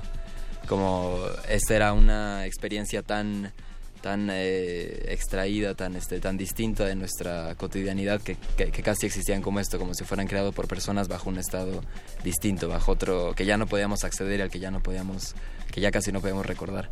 Entonces era tratar estas imágenes eh, ya no, ya no desde, desde su significado, ya su significado para nosotros personalmente, sino y también su significado semántico, sino tratarlas únicamente como esta materia encontrada, materia pura que podía chocar y cambiar y crecer y, y dispersarse por diferentes lados. Pues ahí está mucho para reflexionar, mucho para pensar, para perderse, para navegar. Entonces, También como experiencia eh, sensorial. como experiencia sensorial muy en la Funciona. línea, pues seguramente se los han dicho mucho de Peter Hutton, de eh, Leviatán, de... Aunque ahora en un estilo eh, pues mucho más crudo, mucho más en bruto. Sí, sí, sí, Obviamente, claro. no, obviamente como una virtud de, de la, de la propia película, Sí, en esta parte como sensorial. Pues eh, se va, todavía tiene funciones el día de hoy, martes 2 de octubre a las 8 y cuarto. El o sea, o sea que 3 ya, ya no llegaron. Hoy ya no Ya llegaron. no llegaron. Pero todavía tienen oportunidad. Mañana, Pablo. Sí, mañana miércoles 4.45 y 8 y cuarto y el jueves también 4.45 y 8 y cuarto. Pues ahí está la invitación. Pablo Escoto, muchísimas gracias por acompañarnos. Muchas gracias por recibirme. Pues eh, llegamos al final de, otro, eh, de otra emisión más de Derretinas. Damos las gracias a nuestro querido Agustín Mulia, que estuvo en los controles, Mauricio Orduña en la producción, al perro muchacho este también, y Betoques echando porras nada más. Eh, Sí, de hecho ya nada único que sí, viene a hacer, sí, ¿no? es- y lo valoro, créeme Ah, que lo valoro. Alberto Acuña, muchas gracias. Gracias, Jorge. Les, se despide de ustedes Jorge Negrete. Eh, muchas gracias por acompañarnos. Buenas noches.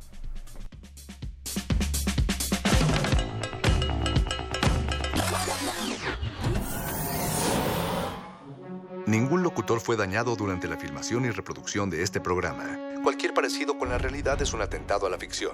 Consulta cartelera para próximas funciones.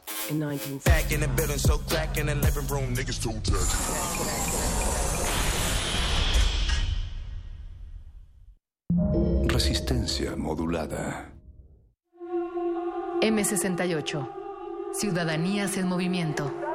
A 50 años del 2 de octubre. Radio UNAM no olvida. ¿Dónde estabas tú? ¿Y tú dónde estabas? ¿Dónde fue que moriste? ¿Estabas en la explanada? Primero fue el helicóptero, el helicóptero, el helicóptero. Es que primero fue el helicóptero, pero en ese momento no sabíamos. No sabíamos. ¿Alguien lo sabía? Radio UNAM conmemora los acontecimientos del 2 de octubre con un evento especial, Patria, Fosa Común, a 50 del 68. Lectura dramatizada de poemas y narraciones sobre el movimiento estudiantil. Dirección, Eduardo Ruiz Aviñón. Este 2 de octubre a las 19 horas en la sala Julián Carrillo. Entrada libre. Transmisión por el 96.1 de FM y el 860 de AM. Radio UNAM. Experiencia sonora. El Laboratorio Arte Alameda exhibe la muestra Los pies en el agua y la mirada en las estrellas, Esperando el relámpago, integrada por 10 piezas pictóricas, escultóricas, mecánicas, fotográficas, sonoras y fílmicas, que son el resultado de la convocatoria del programa Arte, Ciencia y Tecnología, convocado por la Secretaría de Cultura, el CENART, el INBA y la UNAM, para vincular el arte y la tecnología. Los pies en el agua y la mirada en las estrellas, Esperando el relámpago, se puede visitar en el Laboratorio Arte Alameda. La música es el sonido de nuestra vida, el resumen de nuestra historia y el compendio de nuestra memoria. Radio UNAM te invita a escuchar la transmisión especial que Resistencia Modulada realizará del festival Música contra el olvido. En el marco de las actividades conmemorativas a 50 años del movimiento estudiantil de 1968. Sábado 6 de octubre, desde las 11 hasta las 14 horas, por el 96.1 de FM. Con música, hoy decimos no al olvido. Resistencia modulada. Radio UNAM. Experiencia sonora. Resistencia modulada. Inferiores de la nave de la Resistencia están dedicados a los calabozos, donde se resguardan los temas prohibidos y tomos de conocimiento olvidado. El más grande de ellos es donde guardamos los juegos, los cómics y las frituras de queso. Bienvenido a él, viajero. El calabozo de los vírgenes. El calabozo de los vírgenes. さい。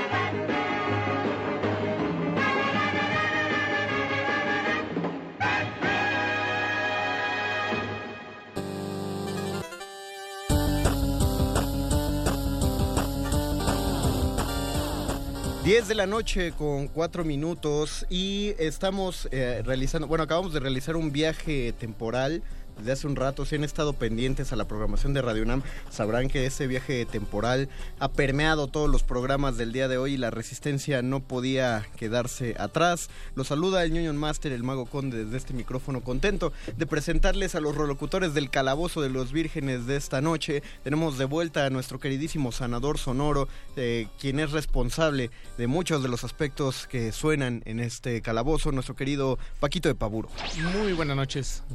Dungeon Master. Dungeon Master. Dungeon Master.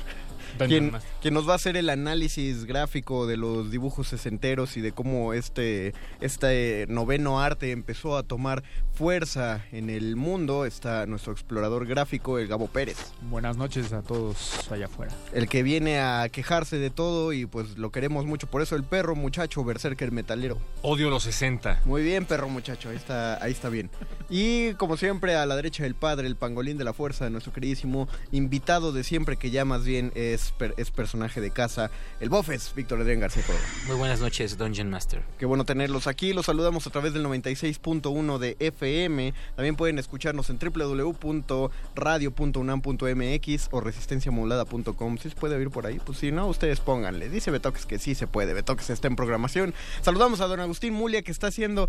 eh, él estaba en la reta de la maquinita de, la, de aquí eh, manejando la cabina, pero llegó Andrés Ramírez y le puso su peso en la ventana.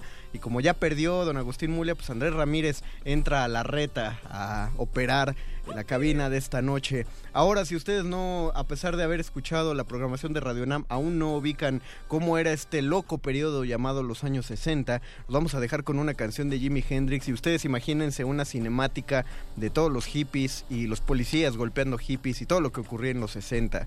Eh, vamos a escuchar esta rola y esto es el Calabozo de los Vírgenes, todo lo divertido. ¡Vaca!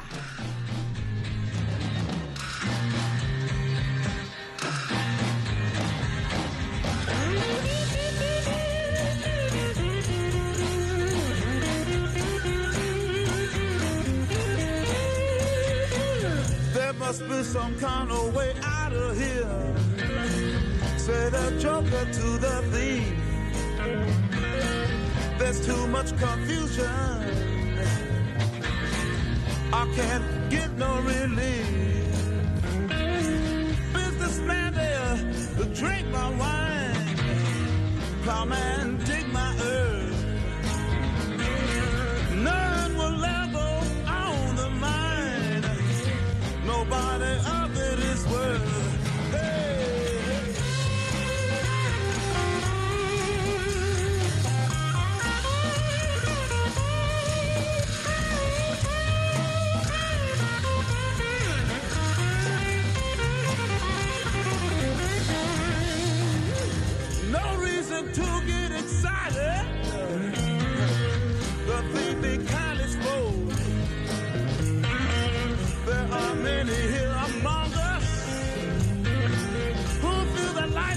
But a joke.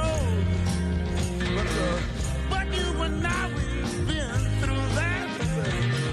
And this is not our fate. So let us start talking falsely now. The hour's getting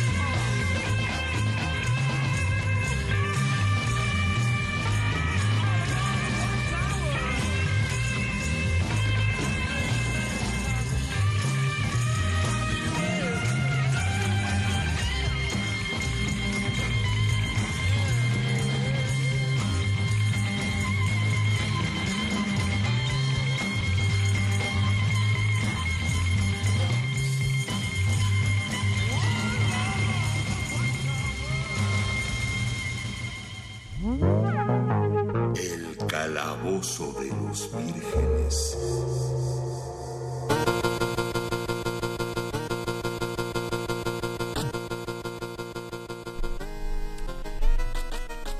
Ya escuchamos, ya nos pusimos en contexto musical, al menos creo que ya se pusieron sesenteros. Al menos no pusieron a Julisa.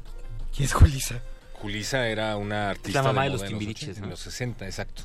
Ah, mira, qué bien contextual. Bueno, no era ese contexto que debían llegar, pero qué chido que, bueno, qué que bueno. lo traen. Eso es culturita general. O sea, no Culturita, puedo, eh, no puedo decir, por delante. no puedo decir que no hay culturita. Ya mandamos saludos a los 15 mil espectadores que nos están viendo en nuestra eh, en nuestro Facebook Live, Facebook Resistencia Modulada. Estamos en Twitter, arroba R Modulada. Ahí les va, mándenle un saludo a Paquito, que ahí los va a estar leyendo en el Twitter. Qué cacho. Que cacha, ahí. Eh, mandamos saludos también a Tiberius Carrasco, que ya nos saluda, también a Bradley Ochoa, Mil Canava dice, ¡Ey! ¿Qué dice? Veo los chetos. Ah, eh, sí, es que estamos buscando un patrocinio, a ver si, si así es. Chetos. Es como marketing a la inversa. Chetos con E pura. Eh, porque somos porque somos nerds, pero también también pasamos de los 30, entonces ya tenemos que, que cuidar. Que pensar en los 50. que pensar en los 50 para seguir leyendo cómics. El, el, pro- el Calabozo de los Vírgenes, nuestro episodio 23, es un viaje, es un viaje temporal hacia esa maravillosa y bonita eh, época llamada la década de los años 60. eh, en el contexto de que todo el día se ha tratado acerca de esta, esta fecha que se conmemora el 2 de octubre de 1968, 50 años del movimiento estudiantil. Y la verdad, yo me devané los sesos por una semana, digo, o sea, antes de, mucho antes de que planeamos esto, claro, porque lo preparamos con tres meses de anticipación. Como A todos veces los programas, Como ¿no? todos los programas, entonces yo no sabía cómo le íbamos a entrar a eso. Mucho del tema lo gastamos la semana pasada hablando acerca de política, friki, etcétera. Y entonces Paquito dijo, oye, tranquilo, ¿por qué no hablamos de los años 60? Fue- fue- Una gran propuesta, Paco, solo Sí, por no, eso lo digo. No, no me tomó mucho tiempo. Porque resulta que es nada más y nada menos que la era Marvel de los cómics, ¿no? Ah, exactamente. Que cambia para siempre el paradigma de cómo se hacen cómics. Eh, sí. No sé qué tanto de contexto quieran platicar, pero pues viene... Todo el que tú nos des, pero. Pues viene la Segunda Suelta. Guerra Mundial, después de la Segunda Guerra Mundial eh, los temas, las aventuras del Capitán América dejan de ser interesantes y todo se vuelca a ser como más historias de misterio, cuentos de ciencia ficción. Con decirte que tú lo debes de saber mejor, Dungeon Master, el último número de esa época del Capitán América es un Red Skull como en una pesadilla y resulta que todo era un sueño de Steve Rogers al final. Sí, ¿Y tenía de- piernas? Sí, sí tenía piernas. No era, no era ese... Y escudo. No, no era como ese mítico y no existente capítulo final de los supercampeones. De hecho, la primera vez que se publica Iron Man es en una revista. Aquí tenemos un ejemplo de unas reimpresiones que se hicieron hace poquito por Smash. Eh, era en una publicación que se llamaba Cuentos de Suspenso. Eh, Iron Man le, dieron la portada, pero si ustedes, si consiguen esta edición, lo padre es que van a poder leer dos cuentos de suspenso que nada tienen que ver con superhéroes y que están, la verdad están bastante buenos. Eh, son como cuando veías la dimensión desconocida, pero en cómic, y trae dos de esos, cada uno de estos números. Ahí le dieron chances a, a Iron Man y pues fue tan popular que le dieron chance otras como mínimo unas 20 veces más en la misma publicación antes de ganar su propia revista. Ahí eh, Marvel estaba empezando a ganar eh, espacio, como dijo Perro Muchacho, pero para ese momento DC Comics ya estaba bien consolidado. Eh, Batman aparece en el. Superman aparece en el 38, Batman aparece en el 39, eh, y la Liga de la Justicia aparece en el 59 también. Eh, bueno, la Sociedad de la Justicia de América aparece desde el 58 y para los años 60 ya aparece la Liga de la Justicia de América como, como la conocemos, es decir, con, con los grandes, empezando por la Trinidad, la Mujer Maravilla, Superman, Batman, pero ya estaba Martian Manhunter, ya estaba eh, Linterna Verde, Aquaman, era el líder de ventas en los cómics, la Liga de la Justicia, pero Marvel, Marvel logró fichar entre sus filas a un nombrezote que los cambió para siempre, que era el señor Stan Lee. Stan Lieber. De hecho, se pone Stan Lee porque no quería que su nombre apareciera en los cómics, porque él tenía el gran sueño de llegar a ser guionista de Hollywood.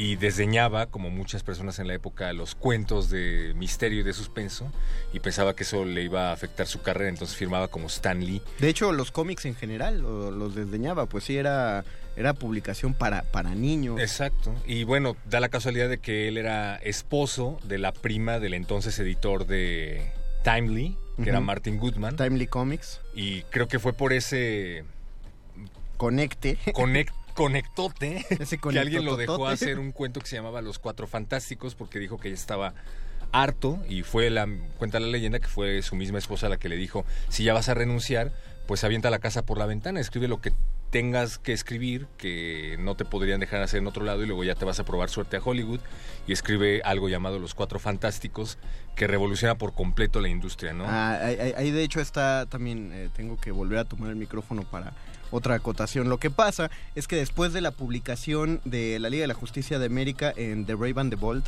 eh, las, la- cuando ven los lectores a sus mejores héroes favoritos reunidos en una sola publicación, las ventas de DC Comics se van hasta arriba. Eh, eh, un- en un juego de golf se reúnen los directivos de DC Comics y Marvel Comics porque pues, eran cuates, porque no son como nosotros, los fanboys que nos las pasamos peleando, diciendo cuál es más chido. Ellos se llevaban bien, eran dos viejitos con dinero, están jugando golf y le pregunta el de Marvel al de DC, oye, pues ¿cómo le has hecho para pues para invitar de este juego y las tortas y le dice el de DC, no, pues es que cuando hicimos la Liga de la Justicia ya de ahí el dinero empezó a llover a raudales. Deberías hacer algo así. Y entonces el de Marvel Comics eh, dice, ah, pues qué buena idea. Y se jala este nuevo escritorcito, este muchachito de lentes y le dice, Stan, quiero que me hagas un grupo de superhéroes, de la nada. Y es cuando Stanley dice, no manches, ¿cómo le voy a hacer? Y se le ocurre toda la historia de los Cuatro Fantásticos, como, como Y- la conocemos. Y creo que lo trascendente de esta época es que, bueno, para empezar, los cómics empiezan a tener continuidad o una continuidad pues que dura, dura décadas. Eh, hay jóvenes entre las filas de los superhéroes principales, ya no nada más son como kick-sides. Y algo muy interesante es el surgimiento de alguien que se llama Spider-Man. Y Spider-Man creo que es como el gran cisma de esta época porque no nada más es feo, no nada más es un ñoño al que todos molestan en la escuela, sino que además sus poderes son un lastre, ¿no? Y creo que eso es algo con lo que se empieza a identificar un montón de gente en esa época. Creo que como que querían apuntarle a un público más adulto, pero en realidad captaron mucho del malestar que sentían los jóvenes en ese momento. Y del mismo modo que Iron Man, Spider-Man aparece primero en Amazing Fantasy, que era también una publicación de, de cuentillos. Ajá. Sí. De títulos variados. Ay, qué bonita época. Sí, para, para cómics sí. Y además fíjate que yo cuando estaba revisando cómics de la época, me puse a revisar cómics de la época en México, desde luego, y claro que estaba el gran Calimán, claro que estaba el gran El Santo, y claro que estaba Memín. Canoch. Memín. No me acuerdo cómo se llamaba el otro. A lo que voy es que... Canek. Canek. A lo que voy es que había grandes ilustraciones. Chanok. Sí, cierto, Canek es un luchador. Perdón, perdón abuelo, porque él sí lo leía. Había grandes ilustradores, había grandes historias, había grandes guionistas, pero algo que me llama la atención es que las portadas eran predominantemente grises. O sea, Calimán era gris, el santo era gris. Sí, eso también tiene que ver mucho como con los sistemas de impresión y cómo han mejorado a lo largo de- del tiempo. Ah. Eh, también, de hecho, por eso antes se puede ver como más los puntos, digamos, como Ah, sí. impresión. Déjame ver si encuentro aquí. Este, los famosos DPIs, ¿no? Los puntos por ¿Qué es- línea. Se llaman ¿Qué DPI. qué son Eh, DPI? son Dots do- per inch. Ajá, exacto. O sea, ah, la es impresión era como de- Sí, justo. O sea, no, no podías rellenar tampoco demasiado con tantas tintas porque pues no, había una precisión como la que hay ahora, ¿no? Que definitivamente creo yo que ha impulsado mucho al desarrollo de, de la imagen en los cómics, que es de las partes más importantes, pero sí le ha logrado eh, dar como un buen balance a una buena narrativa, que también tengas una oportunidad de unos visuales, digamos, muy bien hechos. No, creo Sí, que no claro. Y si vas pasando por la calle en un puesto de revistas, pues obviamente te van a llamar muchísimo más los colores de una Sí. portada como la del número uno de los cuatro fantásticos, ¿no? Creo que no se alcanza a ver en el Facebook Live, traté de enseñarlo, pero son estos puntitos, le estoy enseñando a Gabriel Sí. Pérez una, una impresión de la Mujer Claro, Maravilla. Sí, hoy en día ya también ese estilo se usa un poco más como para lo retro, cómic. Para que se note que es... Como recreando una estética, ¿no? Para hipsters. A ver, vamos a ver. Hay, hay ya un chorro de comentarios aquí en la transmisión de Facebook Live. Eh, nos manda saludos elocuente a Mandragorae, nuestra amiga Elo. Hola, Elo. Hola, Elo. Dice, hola, Tú saludos. deberías tener un cómic. Saludos al calabozo. Luis Martínez, saludos resistentes. Y etiquetó a su cuate. Así etiqueten a sus amigos y compartan en su muro la transmisión y díganles que está chido. Dice F. Rub Lorenzo, los chetos son buenísimos para encender el carbón. Dice Chano, que es además de... Chano, perdón. Además de grises, color sepia también. Sí. Luis Martínez, impresión offset. Exacto. Este, pero la, el sepia se debía más que a un color, al tipo de papel, Sí, ¿no, Gabo? exacto. Jus- eh, también está esto como del duotono y cuando solo podían imprimir como en una o dos tintas. Entonces, una forma en la que le podías sacar otro color era también pues el tipo de papel, ¿no? Y digo, eh, no- en específico me parece que ese sepia era porque el papel era más barato, es como más de Ah, sí. periódico, ¿no? Como este sí, papel de menor calidad, ¿no? Tiene algo que ver el hecho de que no, eh, si uno revisa como el charter de todos los héroes, los colores que predominan son rojo y azul. La mayoría, Pues, uno que otro ya ¿será porque son gringos? amarillo. Ajá, sí, no sé si Sí. tenga que ver con Ah. que son gringos. Sí, por la bandera, definitivamente. Sí, o sea, Spider-Man, eh, Superman, Capitán América, digo, bueno, Dios, ¿no? Capitán América obviamente, pero. Y Batman. también la Mujer Ah. Maravilla. Que también, bueno, hay que recordar que había una un contexto de una guerra fría, había una tendencia a que los enemigos ya no eran los nazis de la Segunda Guerra Mundial, pero comenzaba a forjarse esta idea de que el, el nuevo enemigo era el ruso, la amenaza roja, y pues No, creo y que había una búsqueda de querer reflejar Una valores. década del pánico a lo nuclear, ¿no? Que Claro. también se reflejaba mucho en las historias que se contaban, ¿no? Es decir, es muy común que los villanos tuvieran acceso a este tipo de instrumentos, ¿no? A la fecha seguimos con esa ten- tendencia, ¿no? Pero ya Bast- no, ya el gordito Kim Jong-un ya firmó la paz. Ya, se, ya cruzó de, de la mano con... Pero con hay, que informarle a Ethan Hunt, ¿no? Sí. De Misión Imposible, que ya no se debe preocupar por... Ta- también este estaba leyendo uno de Wolverine el otro día eh, y le preguntan, oye, pero ¿por qué tienes colores tan vivos, no? Y me puse a pensar y claro, también esta diferencia entre que la oscuridad, los malos, los villanos se visten en colores más oscuros y para llevarles la contraria casi el superhéroe resalta demasiado, pero lo que Wolverine dice es que él se viste así también para que los enemigos lo volteen a ver a él en vez de a la Ah, gente. O sea, como el- que la- el centro de atención sean ellos en donde estén por sus colores tan vivos. Llévenme a mí. Yo lo, yo lo Exacto. acabo de, yo lo acabo de leer. ¿En cuál? ¿Fue en el- los de Old Man Logan que está sacando? No, de hecho en el de el nuevo de Wolverine en el que regresa, en el que revive. Es que lo acabo de leer. ¿Cómo? Espérate, ¿revivió Wolverine? Ay, perdón, spoiler. De spoiler, regresó Wolverine. Eh, ¿Es una vida menos el spoiler? Pero No. no, eh, eso es pero para los de allá No, afuera, no, mira, porque... no, eso es como... Hay un chiste de Pollo Robot, esta, esta serie, el señor McFarlane, que está tan padre, donde Y de- están... Es de Seth Green, ¿no? Ah, Seth También, Green, perdón, sí. cierto. Es que confundo el Seth no, también. con el Seth Green. Sí, es ese- Gracias, Betox, por coludirte en este error. Este, pero que están, está Batman en el funeral de, de- de Green Arrow están todos los héroes ahí y él está tratando de dar un discurso, interrumpe su discurso y dice, ¿saben qué? A la mierda. Dice, finalmente, ¿qué importa que se haya muerto? Eh, A cada rato reviven personajes en este. Aquaman ya se murió tres veces. y Aquaman, bueno, sí es verdad. Entonces dice, yo digo que nos vayamos a celebrar y que esperemos el regreso de Green Arrow y todos aplauden y alguien, y alguien voltea y Green Arrow ya está aplaudiendo en la silla. Sí, es, es muy certero. Pero sí, lo que decían es, es, es padre. Me acuerdo que el programa anterior alguien dijo Iron Man no trabajaba para el gobierno y, eh, no despectivamente, pero sí nos reímos en esta mesa porque pues toda la fortuna de, de Tony Stark se gestó, se gestó de realizar, eh, de fabricar armas para el gobierno norteamericano y de hecho en los primeros cómics todo el tiempo él, en la película renuncia a fabricar armas, pero en los, eh, en los cómics todos los primeros números todos los enemigos son comunistas.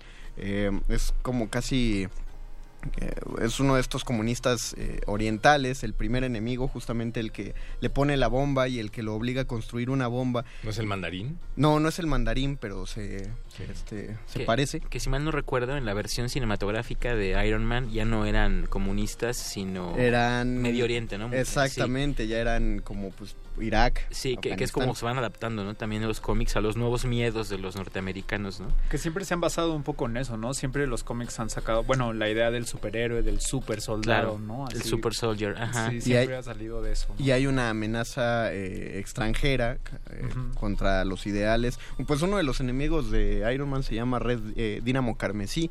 Y Ah, había un chorro de enemigos que tenían, que se llamaban rojo, pero justamente para acentuar que eran rojos por rojo comunista. Dínamo Carmesí era ruso, tal cual. Era la tecnología de Tony Stark adaptada a los soldados rusos.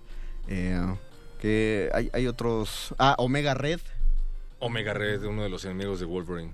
Es lo mismo, un experimento ruso que, que trató de recrear las condiciones con las que crean a Wolverine. ¿Cómo se llama este metal que ellos... tratan? Adamantium. No, el adamantium es el de Wolverine, pero los rusos crearon su propia versión del adamantium, pero no les quedó tan chida y le pusieron un nombre particular que no, no me acuerdo. Ahí... Eh, sí, bueno, en, en contraste con todo esta, eh, este discurso y diálogo que había eh, entre colores, o con los, más bien con- utilizando los colores y, y la, y la ideología eh, plasmados en los cómics. Mientras eso sucedía en Estados Unidos, acá en, en México, nos, nos dice Pablo Extinto, los cómics eh, eran llamados cuentos y en México cambiaban los tamaños e incluso se volvían a entintar. ¿Cómo, que, cómo que cambiaban los tamaños? ah, Sí, ah. o sea, no, no había un tamaño estándar. Ah, No, claro. No en el momento, digamos. Así no, wow. Órale, creces. O sea, No. bueno, lo que yo entiendo es que en- salían ediciones con otros colores. Ah, ya. Pues probablemente los, digo, Y- no sé, corríjanme si me equivoco, pero los recibían, los escaneaban de alguna manera, o sea, como que los retomaban, los fotografiaban y los reimprimían, porque salía, supongo, más barato que traer Mm. cajas y cajas. ¿Y eso era oficial? Y lo que estoy diciendo, no sé si me equivoco. No, no, no, estoy, estoy absolutamente seguro de que estás en lo correcto, pero preguntaba de si eso era oficial porque... El- como el proceso, un proceso Sí. oficial. No, o sea, Ah, si claro. Marvel, si Marvel lo dice, O sea, sabía... dices como si era pirata. Ajá, No, no, No yo- podías publicar si no tenías de- Sí, derechos. pero quién sabe. que es una época muy no había confusa. así un Amazon como el de hoy en día. Nos dice Se también llamaba el, el sarco que es Carbonium. Carbonadium. Carbonadium. Nos dijo Betoques también del otro lado del vidrio. Efectivamente, el, el adamantium chafa es carbonadium. ¿Por qué chafa? ¿Porque es ruso? Sí, Ah, tal cual era, era la idea que planteaban. Si lo hicieron los rusos está A mal. Red Skull no le gusta eso. Era como cuando era como ese chiste de, de volver al futuro cuando le dice este el doc a Marty McFly, "Ah, ya sé por qué falló esto." Dice, "Hecho en Japón." ¿No se acuerdan? No. ¿No? No me acuerdo. no, realmente La no. primera película. Sí. ¿Alguien vio la película Ahí Tron? sí pierden No. todos una vida. porque, Pues, no, pues, no manchen, es, es volver al futuro, ¿no? No estoy, no estoy haciendo una referencia tan... Esto no es de retinas. como ¿Y qué estaba haciendo DC cuando en Marvel estaban hablando de drogas? Porque también estaba el famoso Comics Code Authority, Ah, que sí, es cierto. creo que por 1958 dice la leyenda que se publica un estudio de un psicólogo que relaciona la delincuencia juvenil con los cómics, que era uno de los medios más populares en ese momento.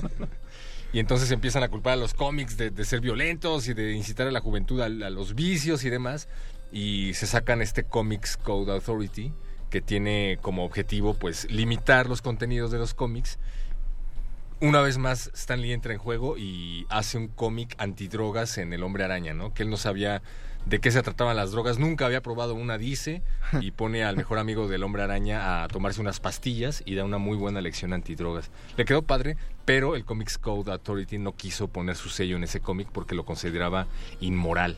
Y ahora pues debe valer una fortuna. Pues mira, checando aquí la historia gráfica de pues, nada más la de Batman, por ejemplo, eh, en DC er- en los 60 era, estaban haciendo lo que esperamos que hicieran los 60 En el 57 salió ese típico cómic donde Batman necesita utilizar un traje de distinto color cada día y eh, sale el famoso traje rosa de, de Batman. Porque así eran las aventuras, eran como farsas totales y hacia los 60 se trabajaron así. En ese eh, poniéndolo en ese contexto, pero como tú lo dices, sí, Marvel empezó a tocar temas que, en los Más que- adultos, ¿no? Sí, en los que DC todavía le tenía miedito. Oye, y además era la época en la de el- del Batman de Adam West, ¿no? Ah, sí, pero A de mejor eso, por ahí va la influencia. pero de eso hablaremos ahorita porque aquí hay un comentario de Alexia Díaz que nos dice, a ver, aguántenme en lo que voy a la tienda.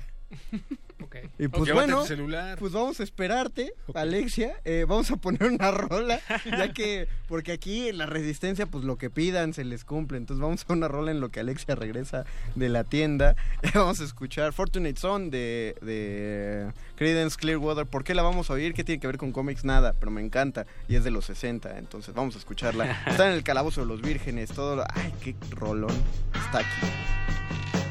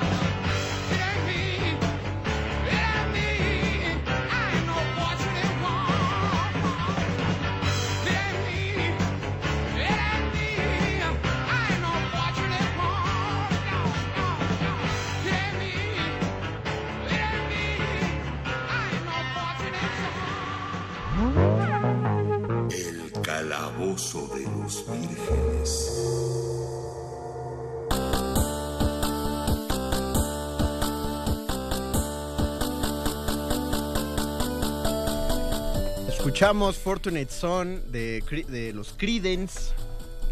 Y ahorita estamos oyendo a los Beatles en 8 bits. Qué chido es el calabozo.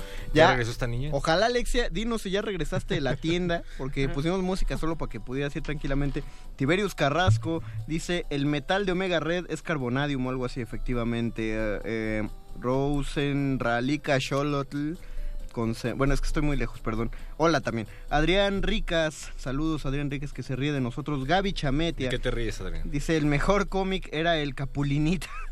Ese tenía el tamaño perfecto y se notaba el punteado que mencionan. Eh, Marco Maicote dice, de hecho, el carbonadium es el metal opuesto para combatir el adamantium. Oh, tienes una vida. Tiberius Carrasco, qué buena rola acaban de poner. Doris Yasmín, Memín Pinguín en México. Sí, qué Su horror. manera fue controversial. Cada personaje representaba un mal social. Juntos la desigualdad, pobreza, injusticia, educación y proletariado. Bueno, sí, la verdad tiene una crítica social, una carga de crítica social importante. Todos los cómics mexicanos, era la familia Burrón. La familia Burrón, santo Dios, Buenísimo. Rius ya estaba publicando, ¿no? ¿La familia Burrón sí es 60? Eh, eh, si no es que más Sí, vieja, sí es ¿eh? 60. Sí, sí es 60, porque mi, mi papá lo leía de, niño. Bueno, igual hasta 70, pero, pero México no cambió mucho de una década a otra. Eh, Pero igual estaban más dirigidos a un público que podía entender esa sátira, ¿no? Tiberius Carrasco, aún existe Mix Up y ahora que venden. Todo es lo que platicamos en un programa que Mix Up se adaptó y no solo venden discos, que de hecho, eh, ahorita no, no sé si vaya con este programa, creo que es más cultivo de ejercicios, pero uno, uno de los mercados que empezó a encontrar Mix Up y que le está yendo bastante bien es el de los vinilos. Empezaron, De- sí, cierto. empezaron ya a poner más vinilos y también te venden tornamesas, súper caras, por cierto. Entonces, Sí, de hecho están dejando de vender DVDs y Blu-rays y discos compactos, están empezando a vender otros productos como más excéntricos, tornamesas, audífonos así de este tipo. audífonos, de, con eso ya, ya sacan la renta. Y ahora venden productos frikis, ¿no? O sea, mucho producto friki, Venden Star Wars, ahí. videojuegos. Venden Entonces, ¿qué- videojuegos. ¿Qué, qué- si, si les preguntan qué vende Mix Up, ¿de qué es una Entretenimiento, tienda? entretenimiento. Bien, Visual. pasaron- pasaron la Sí, prueba. sí, ya, la, la de los taladros, ¿no? Vas a decir, ahora, Paco de Pablo. Venden Funkos, una, ganas una vida, digo, un logro, Bofita. Gracias, gracias. Este, venden Funkos, venden Pixelatls, venden... eh, Venden hasta libros, de hecho. Venden hasta libros. Venden libros y ediciones coleccionables. O sea, como que tienen muy definido el target de, de venderle a coleccionistas. Un poco lo que hizo eh, Game Planet, por ejemplo, que dejó de vender solo videojuegos. Exacto. Y ahora vende mazos de, de Yu-Gi-Oh!, de Pokémon, de Magic. Ah, como que empezaron a, a diversificar porque lógicamente el mercado empieza a... Mochilas. Mochilas, productos, literalmente ediciones frikis. Hay ahí chuladas de montones Mira, de cosas es- para coleccionar. Este fragmento se sintió como Chabelo cuando empezaba a hablar de un juguete y la, y la toma de la cámara cambiaba y empezaba a recorrer los juguetes. Así era Mix Up, Planet, patrocínenos, que se están durmiendo, ¿eh? Nos, están, nos van a Se perder. están perdiendo. Eh, ah, ese fue Doris Yasmín. Dice F. Rub Lorenzo, parece que Alexia todavía no regresa de la tienda. F. Rub ¿Dónde Lorenzo. está la tienda? Eh, ¿Sabían que venden en línea partes para el DeLorean de Marty? Eh, lo, en website ah, nos pone ahí un link para encontrar. Ahorita en los puestos de periódicos también están vendiendo las partes del del halcón milenario y de Artuditu. Sí, ya Artuito ya va muy avanzada. El halcón empezó hace relativamente poco. Bueno, hace ya tres meses. Tornillo por Sí. tornillo. Tornillo. No, casi, casi. No, lo, lo padre es que la primera edición de, no sé, 50 pesos te venden la carcasa, ¿no? Y, Y ya las sientes- siguientes te sientes cuestan que va a ser un 500 chorro. pesos un tornillito, ¿no? Es algo muy Y interesante. no lo puedes dejar pasar. no, porque ya no conocen. se revende y además si no lo tienes no puedes armar el cochino mono ese. ¿Qué nos, ¿Qué nos dice el Twitter, Paquito? Si es que nos dice algo El nuevo. Pablo Extinto, El Pablo y, Extinto. y- el Pablo Extinto y el Zarco ya están haciendo ya amistad. Ya están, conózcanse. No, creo que ya, ya se están invitando a un A ver, reventón. a ver Es conversen. que nos bien dice, el, vaciado. nos dice el Zarco que algunas de las portadas de novedades editores completaban el dibujo cuando quitaban el código de barras. Resultaba algo bien botana. Bien botana.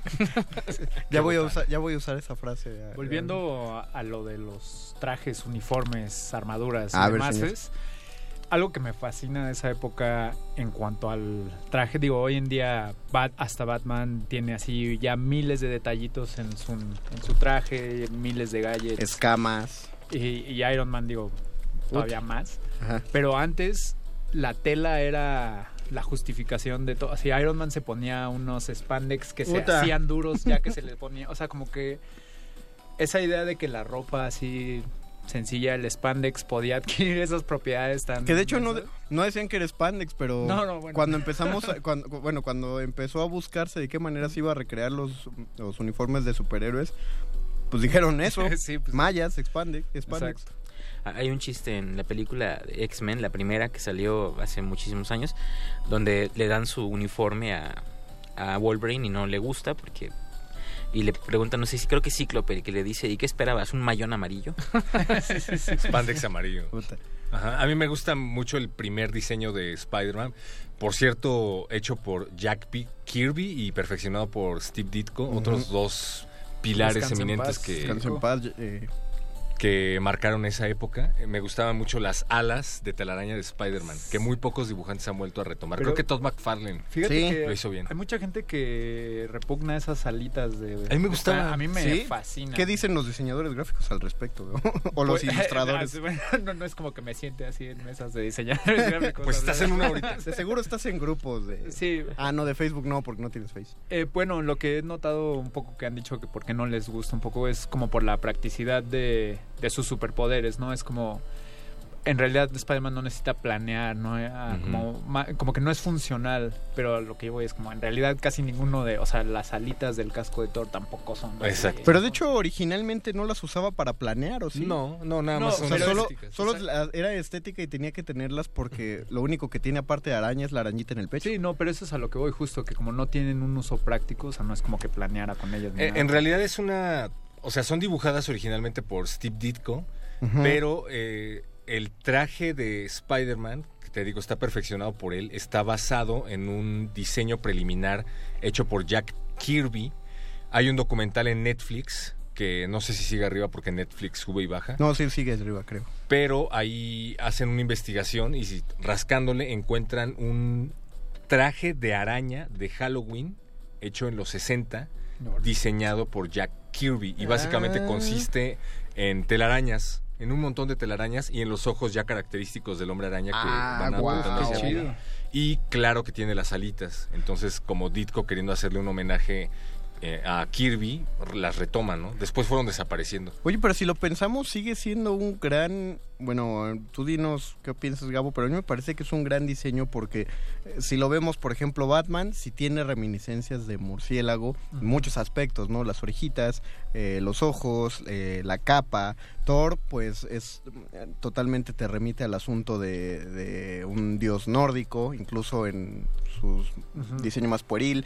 Eh, Hulk, pues nada más es un monstruo casi Frankenstein, que es lo que debe ser en su Cuya momento. ropa se expande y se contrae, ¿no? No, nada más- nada más los Pues, pantalones. eh, en mi opinión, digo, es ¿Cómo mi opinión personal, ¿no? Eh, a mí me gustan mucho esas alas de Spider-Man porque de alguna manera, a mí lo que, bueno, lo que yo siempre he pensado es que cuando él llega a pelear con los enemigos, cuando cae sobre ellos, eh, de alguna manera ya se sienten dentro de la red. O sea, como que les está cayendo la misma red. Ah, O sea, sabes, es como un poco la araña en medio de esa red. Y te cayó la araña. Hay otro gadget de Spider-Man que muy pocos han retomado, pero que era parte de su diseño original y es La la, pistola. No, la araña señal o la señal araña. Ah, claro. Bueno, de hecho no es tan, tan del original, es más...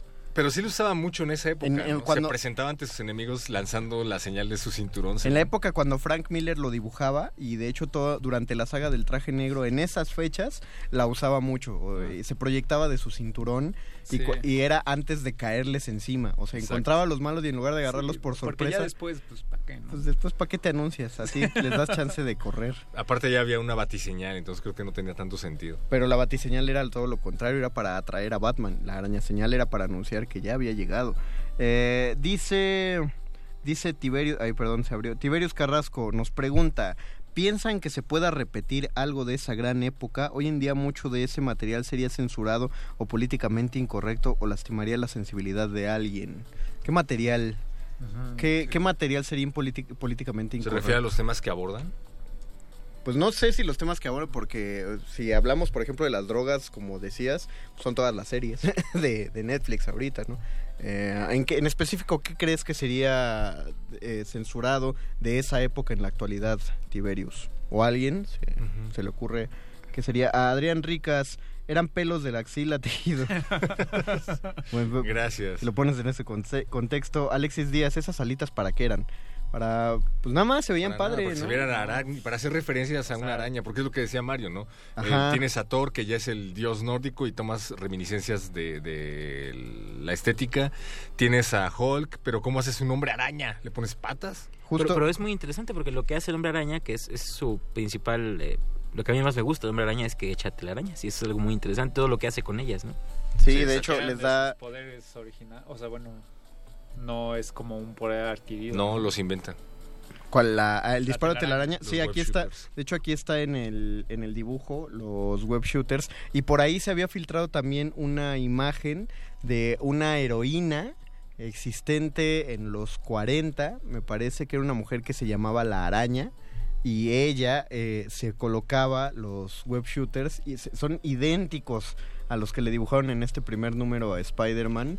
Pero se me fue el dato de, de como quién, quién los hizo. Eh, pero está perdido. Pero bueno, pues decía, nos comentaba fuera del aire Gabo que él estuvo leyendo acerca de todos los años en los que se estuvieron plagiando. no me veas así, nos estabas diciendo. Todos los años en los que se estuvieron plagiando los DC y Marvel. DC y Marvel. Ah, sí. Pues sí, es bastante interesante ver cómo, pues sí, eran, o sea, sí se copiaban tal cual, pero creo que DC y Marvel han tenido esa enemistad, amistad, frenemies. Culminó en el universo Amalgam y del cual espero nunca hablemos. A ver, pero también ah, alguien mencionaba el Batman de Adam West.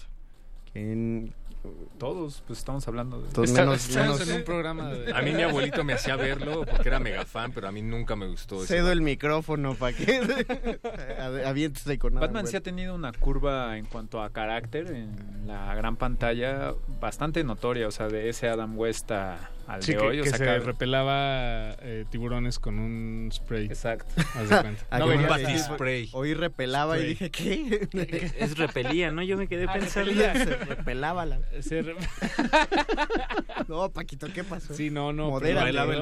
Órale. Sí, Hoy es Batman un no verbo que bailaría creo que el twist. No, y fíjate que creo que les ha costado mucho trabajo sacudirse esa imagen que se quedó en gran parte del imaginario colectivo de Batman. Esta imagen colorida, esta imagen dicharachera que, que se quiso retomar en Batman Forever, más o menos. Híjole, no, que... Creo que sí tomó mucho tiempo sacársela de la cabeza a la gente. Afortunadamente, Frank Miller se impuso. Pues de hecho... En... O bueno, habrá quien le siga gustando. De hecho, en Batman Forever incluso eh, recuperaron el chiste del Santos algo Batman. Mm, Cuando sí, llegan a la Robin. isla del Joker, dice, eh, dice Robin, santas islas artificiales, Batman. Está hecho de metal y... y O sea, pero ¿de en el cómic. ¿De dónde salió? No, en la No, en la película. Ok. ¿Y por qué? No, está bien. No, sí. Pues es como de esas pequeñas referencias que ah, Pero cada vez no. ponen más en las películas hacia lo, lo viejo, ¿no? Pero luego lo hacen mejor. Sí, no, de que no estuvo bien ejecutado es otra cosa. Las onomatopeyas también. El pao, el Eso sí estaría súper chido verlo así animado, 3D, ahorita sí, una película súper oscura de Batman y... Con onomatopeyas. No, pues, ay. Así. ¿Qué rompiste, Gabo? ¿Por qué? Y te lo van a... te lo- No, el perro se quejaría como no le gustó Mm. la estética cómica que hicieron en el primer Hulk. No me gustó. La Ah, estética cómica del primer Hulk. transiciones. Las transiciones. Ah, la, el Hulk de Eric Bana. Ajá, de Sí, viñetas. no, definitivamente no. Hay ¿Por que tomarse no? las cosas en serio, por favor.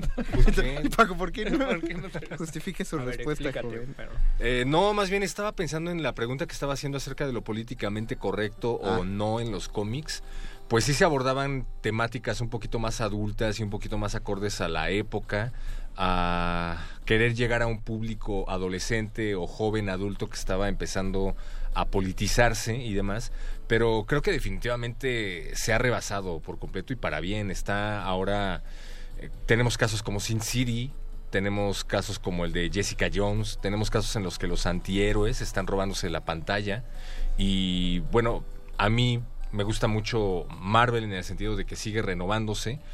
En los 2000, cuando ya tampoco le estaba yendo tan bien a los cómics, creó el universo Ultimate, en donde literalmente replantea a todos sus superhéroes adaptándolos a la época y ahora se ha vuelto básicamente el canon, ¿no? Lo que decían hace un momento de que Tony Stark ya no está vendiéndole armas a los rusos o a los mandarines, sino que le está vendiendo armas a los terroristas en Medio Oriente. Spider-Man está modificado genéticamente, entonces en ese sentido creo que se han mantenido a la vanguardia y los temas pues ahí siguen, nada más hay que rascarle. Ahora hay que, hay, hay que plantear una de las cosas que, que fundamentaron el mercado de los cómics y que tienen que ver todo con la época.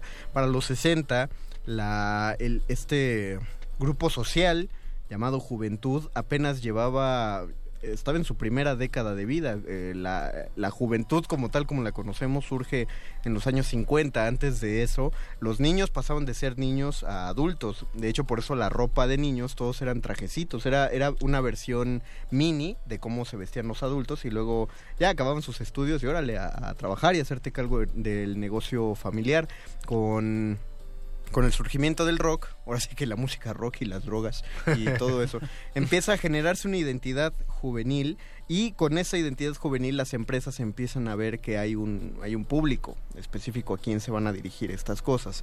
Eh, por eso empieza a haber negocios. que, eh, de, ahí, de ahí salieron estos mega restaurantes de, de hamburguesas y de malteadas, donde en general se reunían los muchachitos con las rocolas que traían la música que escuchaban ellos, justamente porque se trataba de que ellos fueran a gastar ahí su dinero. Para los 60, eh, los jóvenes empiezan a darse cuenta de que ya no son solamente un sector al que le vas a vender cosas, sino que deben empezar a generar una identidad.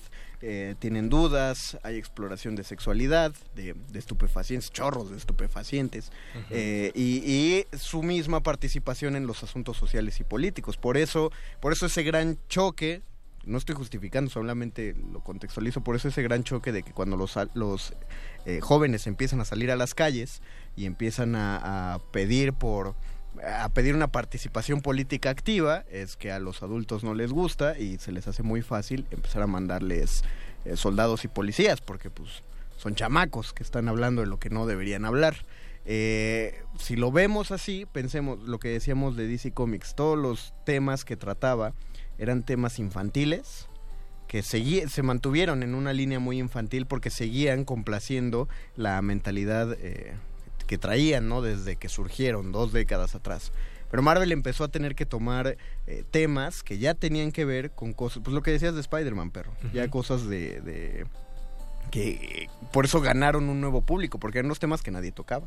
Sí, el hecho de tener a un superhéroe que no solo no está conforme con sus poderes, sino que además lo afectan emocionalmente, afectan a todos sus seres queridos, pues ya te daba eh, te daba un personaje más complejo que pues un digo sin desdeñar para nada Batman que un millonario que hace lo que quiere porque Sí. pues tiene un trauma, ¿no? Ta- también está, bueno, ahí entre varias líneas, eh, esta onda de no pertenecer, como la juventud, de no sentirse como parte de, o sea, como sentir que tienen otra dirección, otro ideal.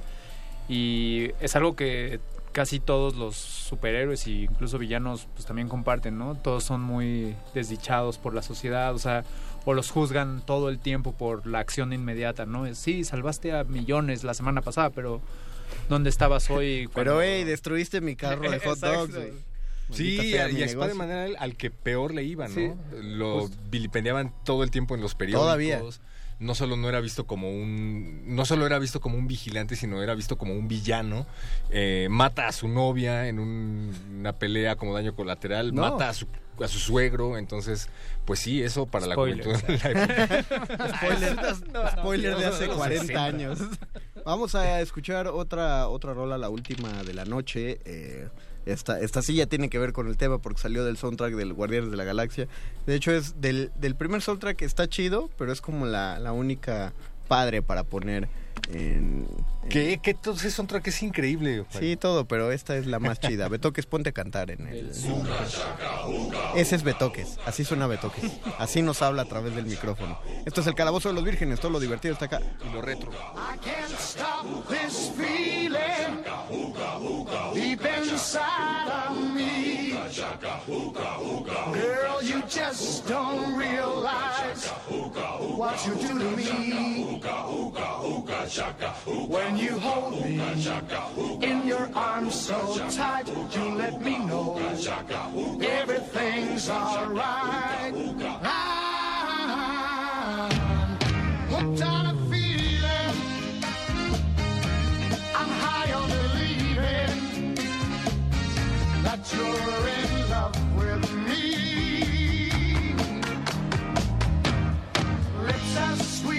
just can't.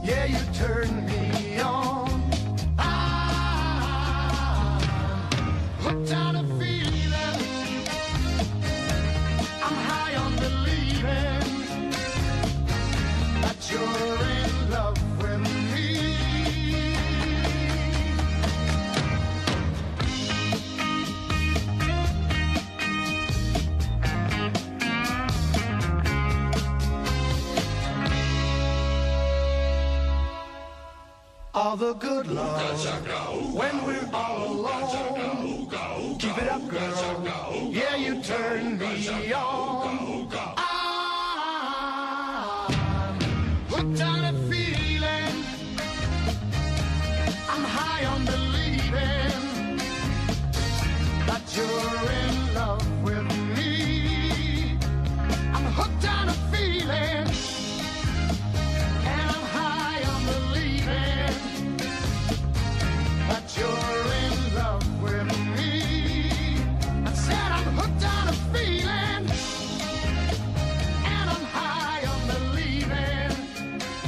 Batiseñal y Tenemos la batiseñal. Este, tenemos que hacer un anuncio urgente. Bueno, rápido voy a leer unos comentarios, Tiberios. Eh, me refería, bueno, mejor te contestamos fuera del aire. ¿Saben qué? A Llamó los de. Facebook Live les vamos a comentar fuera del aire. Nos habló Gobernación, que ya nos salimos del aire. Que- No, no es cierto. Siempre terminamos hablando de lo mismo. De- dice que Se cancela el calabozo de los vírgenes. Dice el Zarco que empezamos con un tema y acabamos hablando de lo mismo, de cómics. De, de eso trata el programa, Zarco. De, Pues yo- es que yo leo cómics, hablen de otra cosa. Vas, Víctor, habla de No, no, no, nos, te- nos tenemos que ir del aire de FM porque tenemos que salir antes, perdón, mea culpa, este, falta de, de pro- de programación. Pero de todas formas recuerden que los escuchamos mañana en punto de las 8 de la noche, resistencia modulada, eh, y va a continuar el Calabozo de los Vírgenes el próximo martes a las 10 de la noche. Gracias Andrés La- Ramírez en la operación, gracias Betoques en la producción. Nos quedamos con ustedes en el Facebook Live para acabar de darle sus comentarios. Gracias Paquito de Pablo. Gracias, gracias a todos. Gracias Cabo Pérez. Gracias. Gracias pero muchacho. Gracias, Víctor. Gracias a todos. Buenas noches. Fue el Master, adiós, esto fue el Calabozo. Eh. Logro desbloqueado. ¿Qué ocurrirá con las queridas voces de nuestros locutores aventureros? Averígüenlo en la próxima emisión de El Calabozo de los Vírgenes. El Calabozo de los Vírgenes. You lose.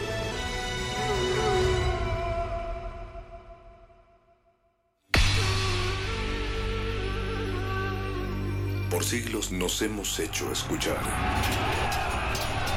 Nacimos como parte de esa inmensa mayoría. Hablar, Escuchar. debatir, proponer, cuestionar. Está en nuestra naturaleza. Instrumentos de conciencia de nuestro Usamos el sonido porque atraviesa obstáculos. Muros, fronteras. Nosotros somos la resistencia.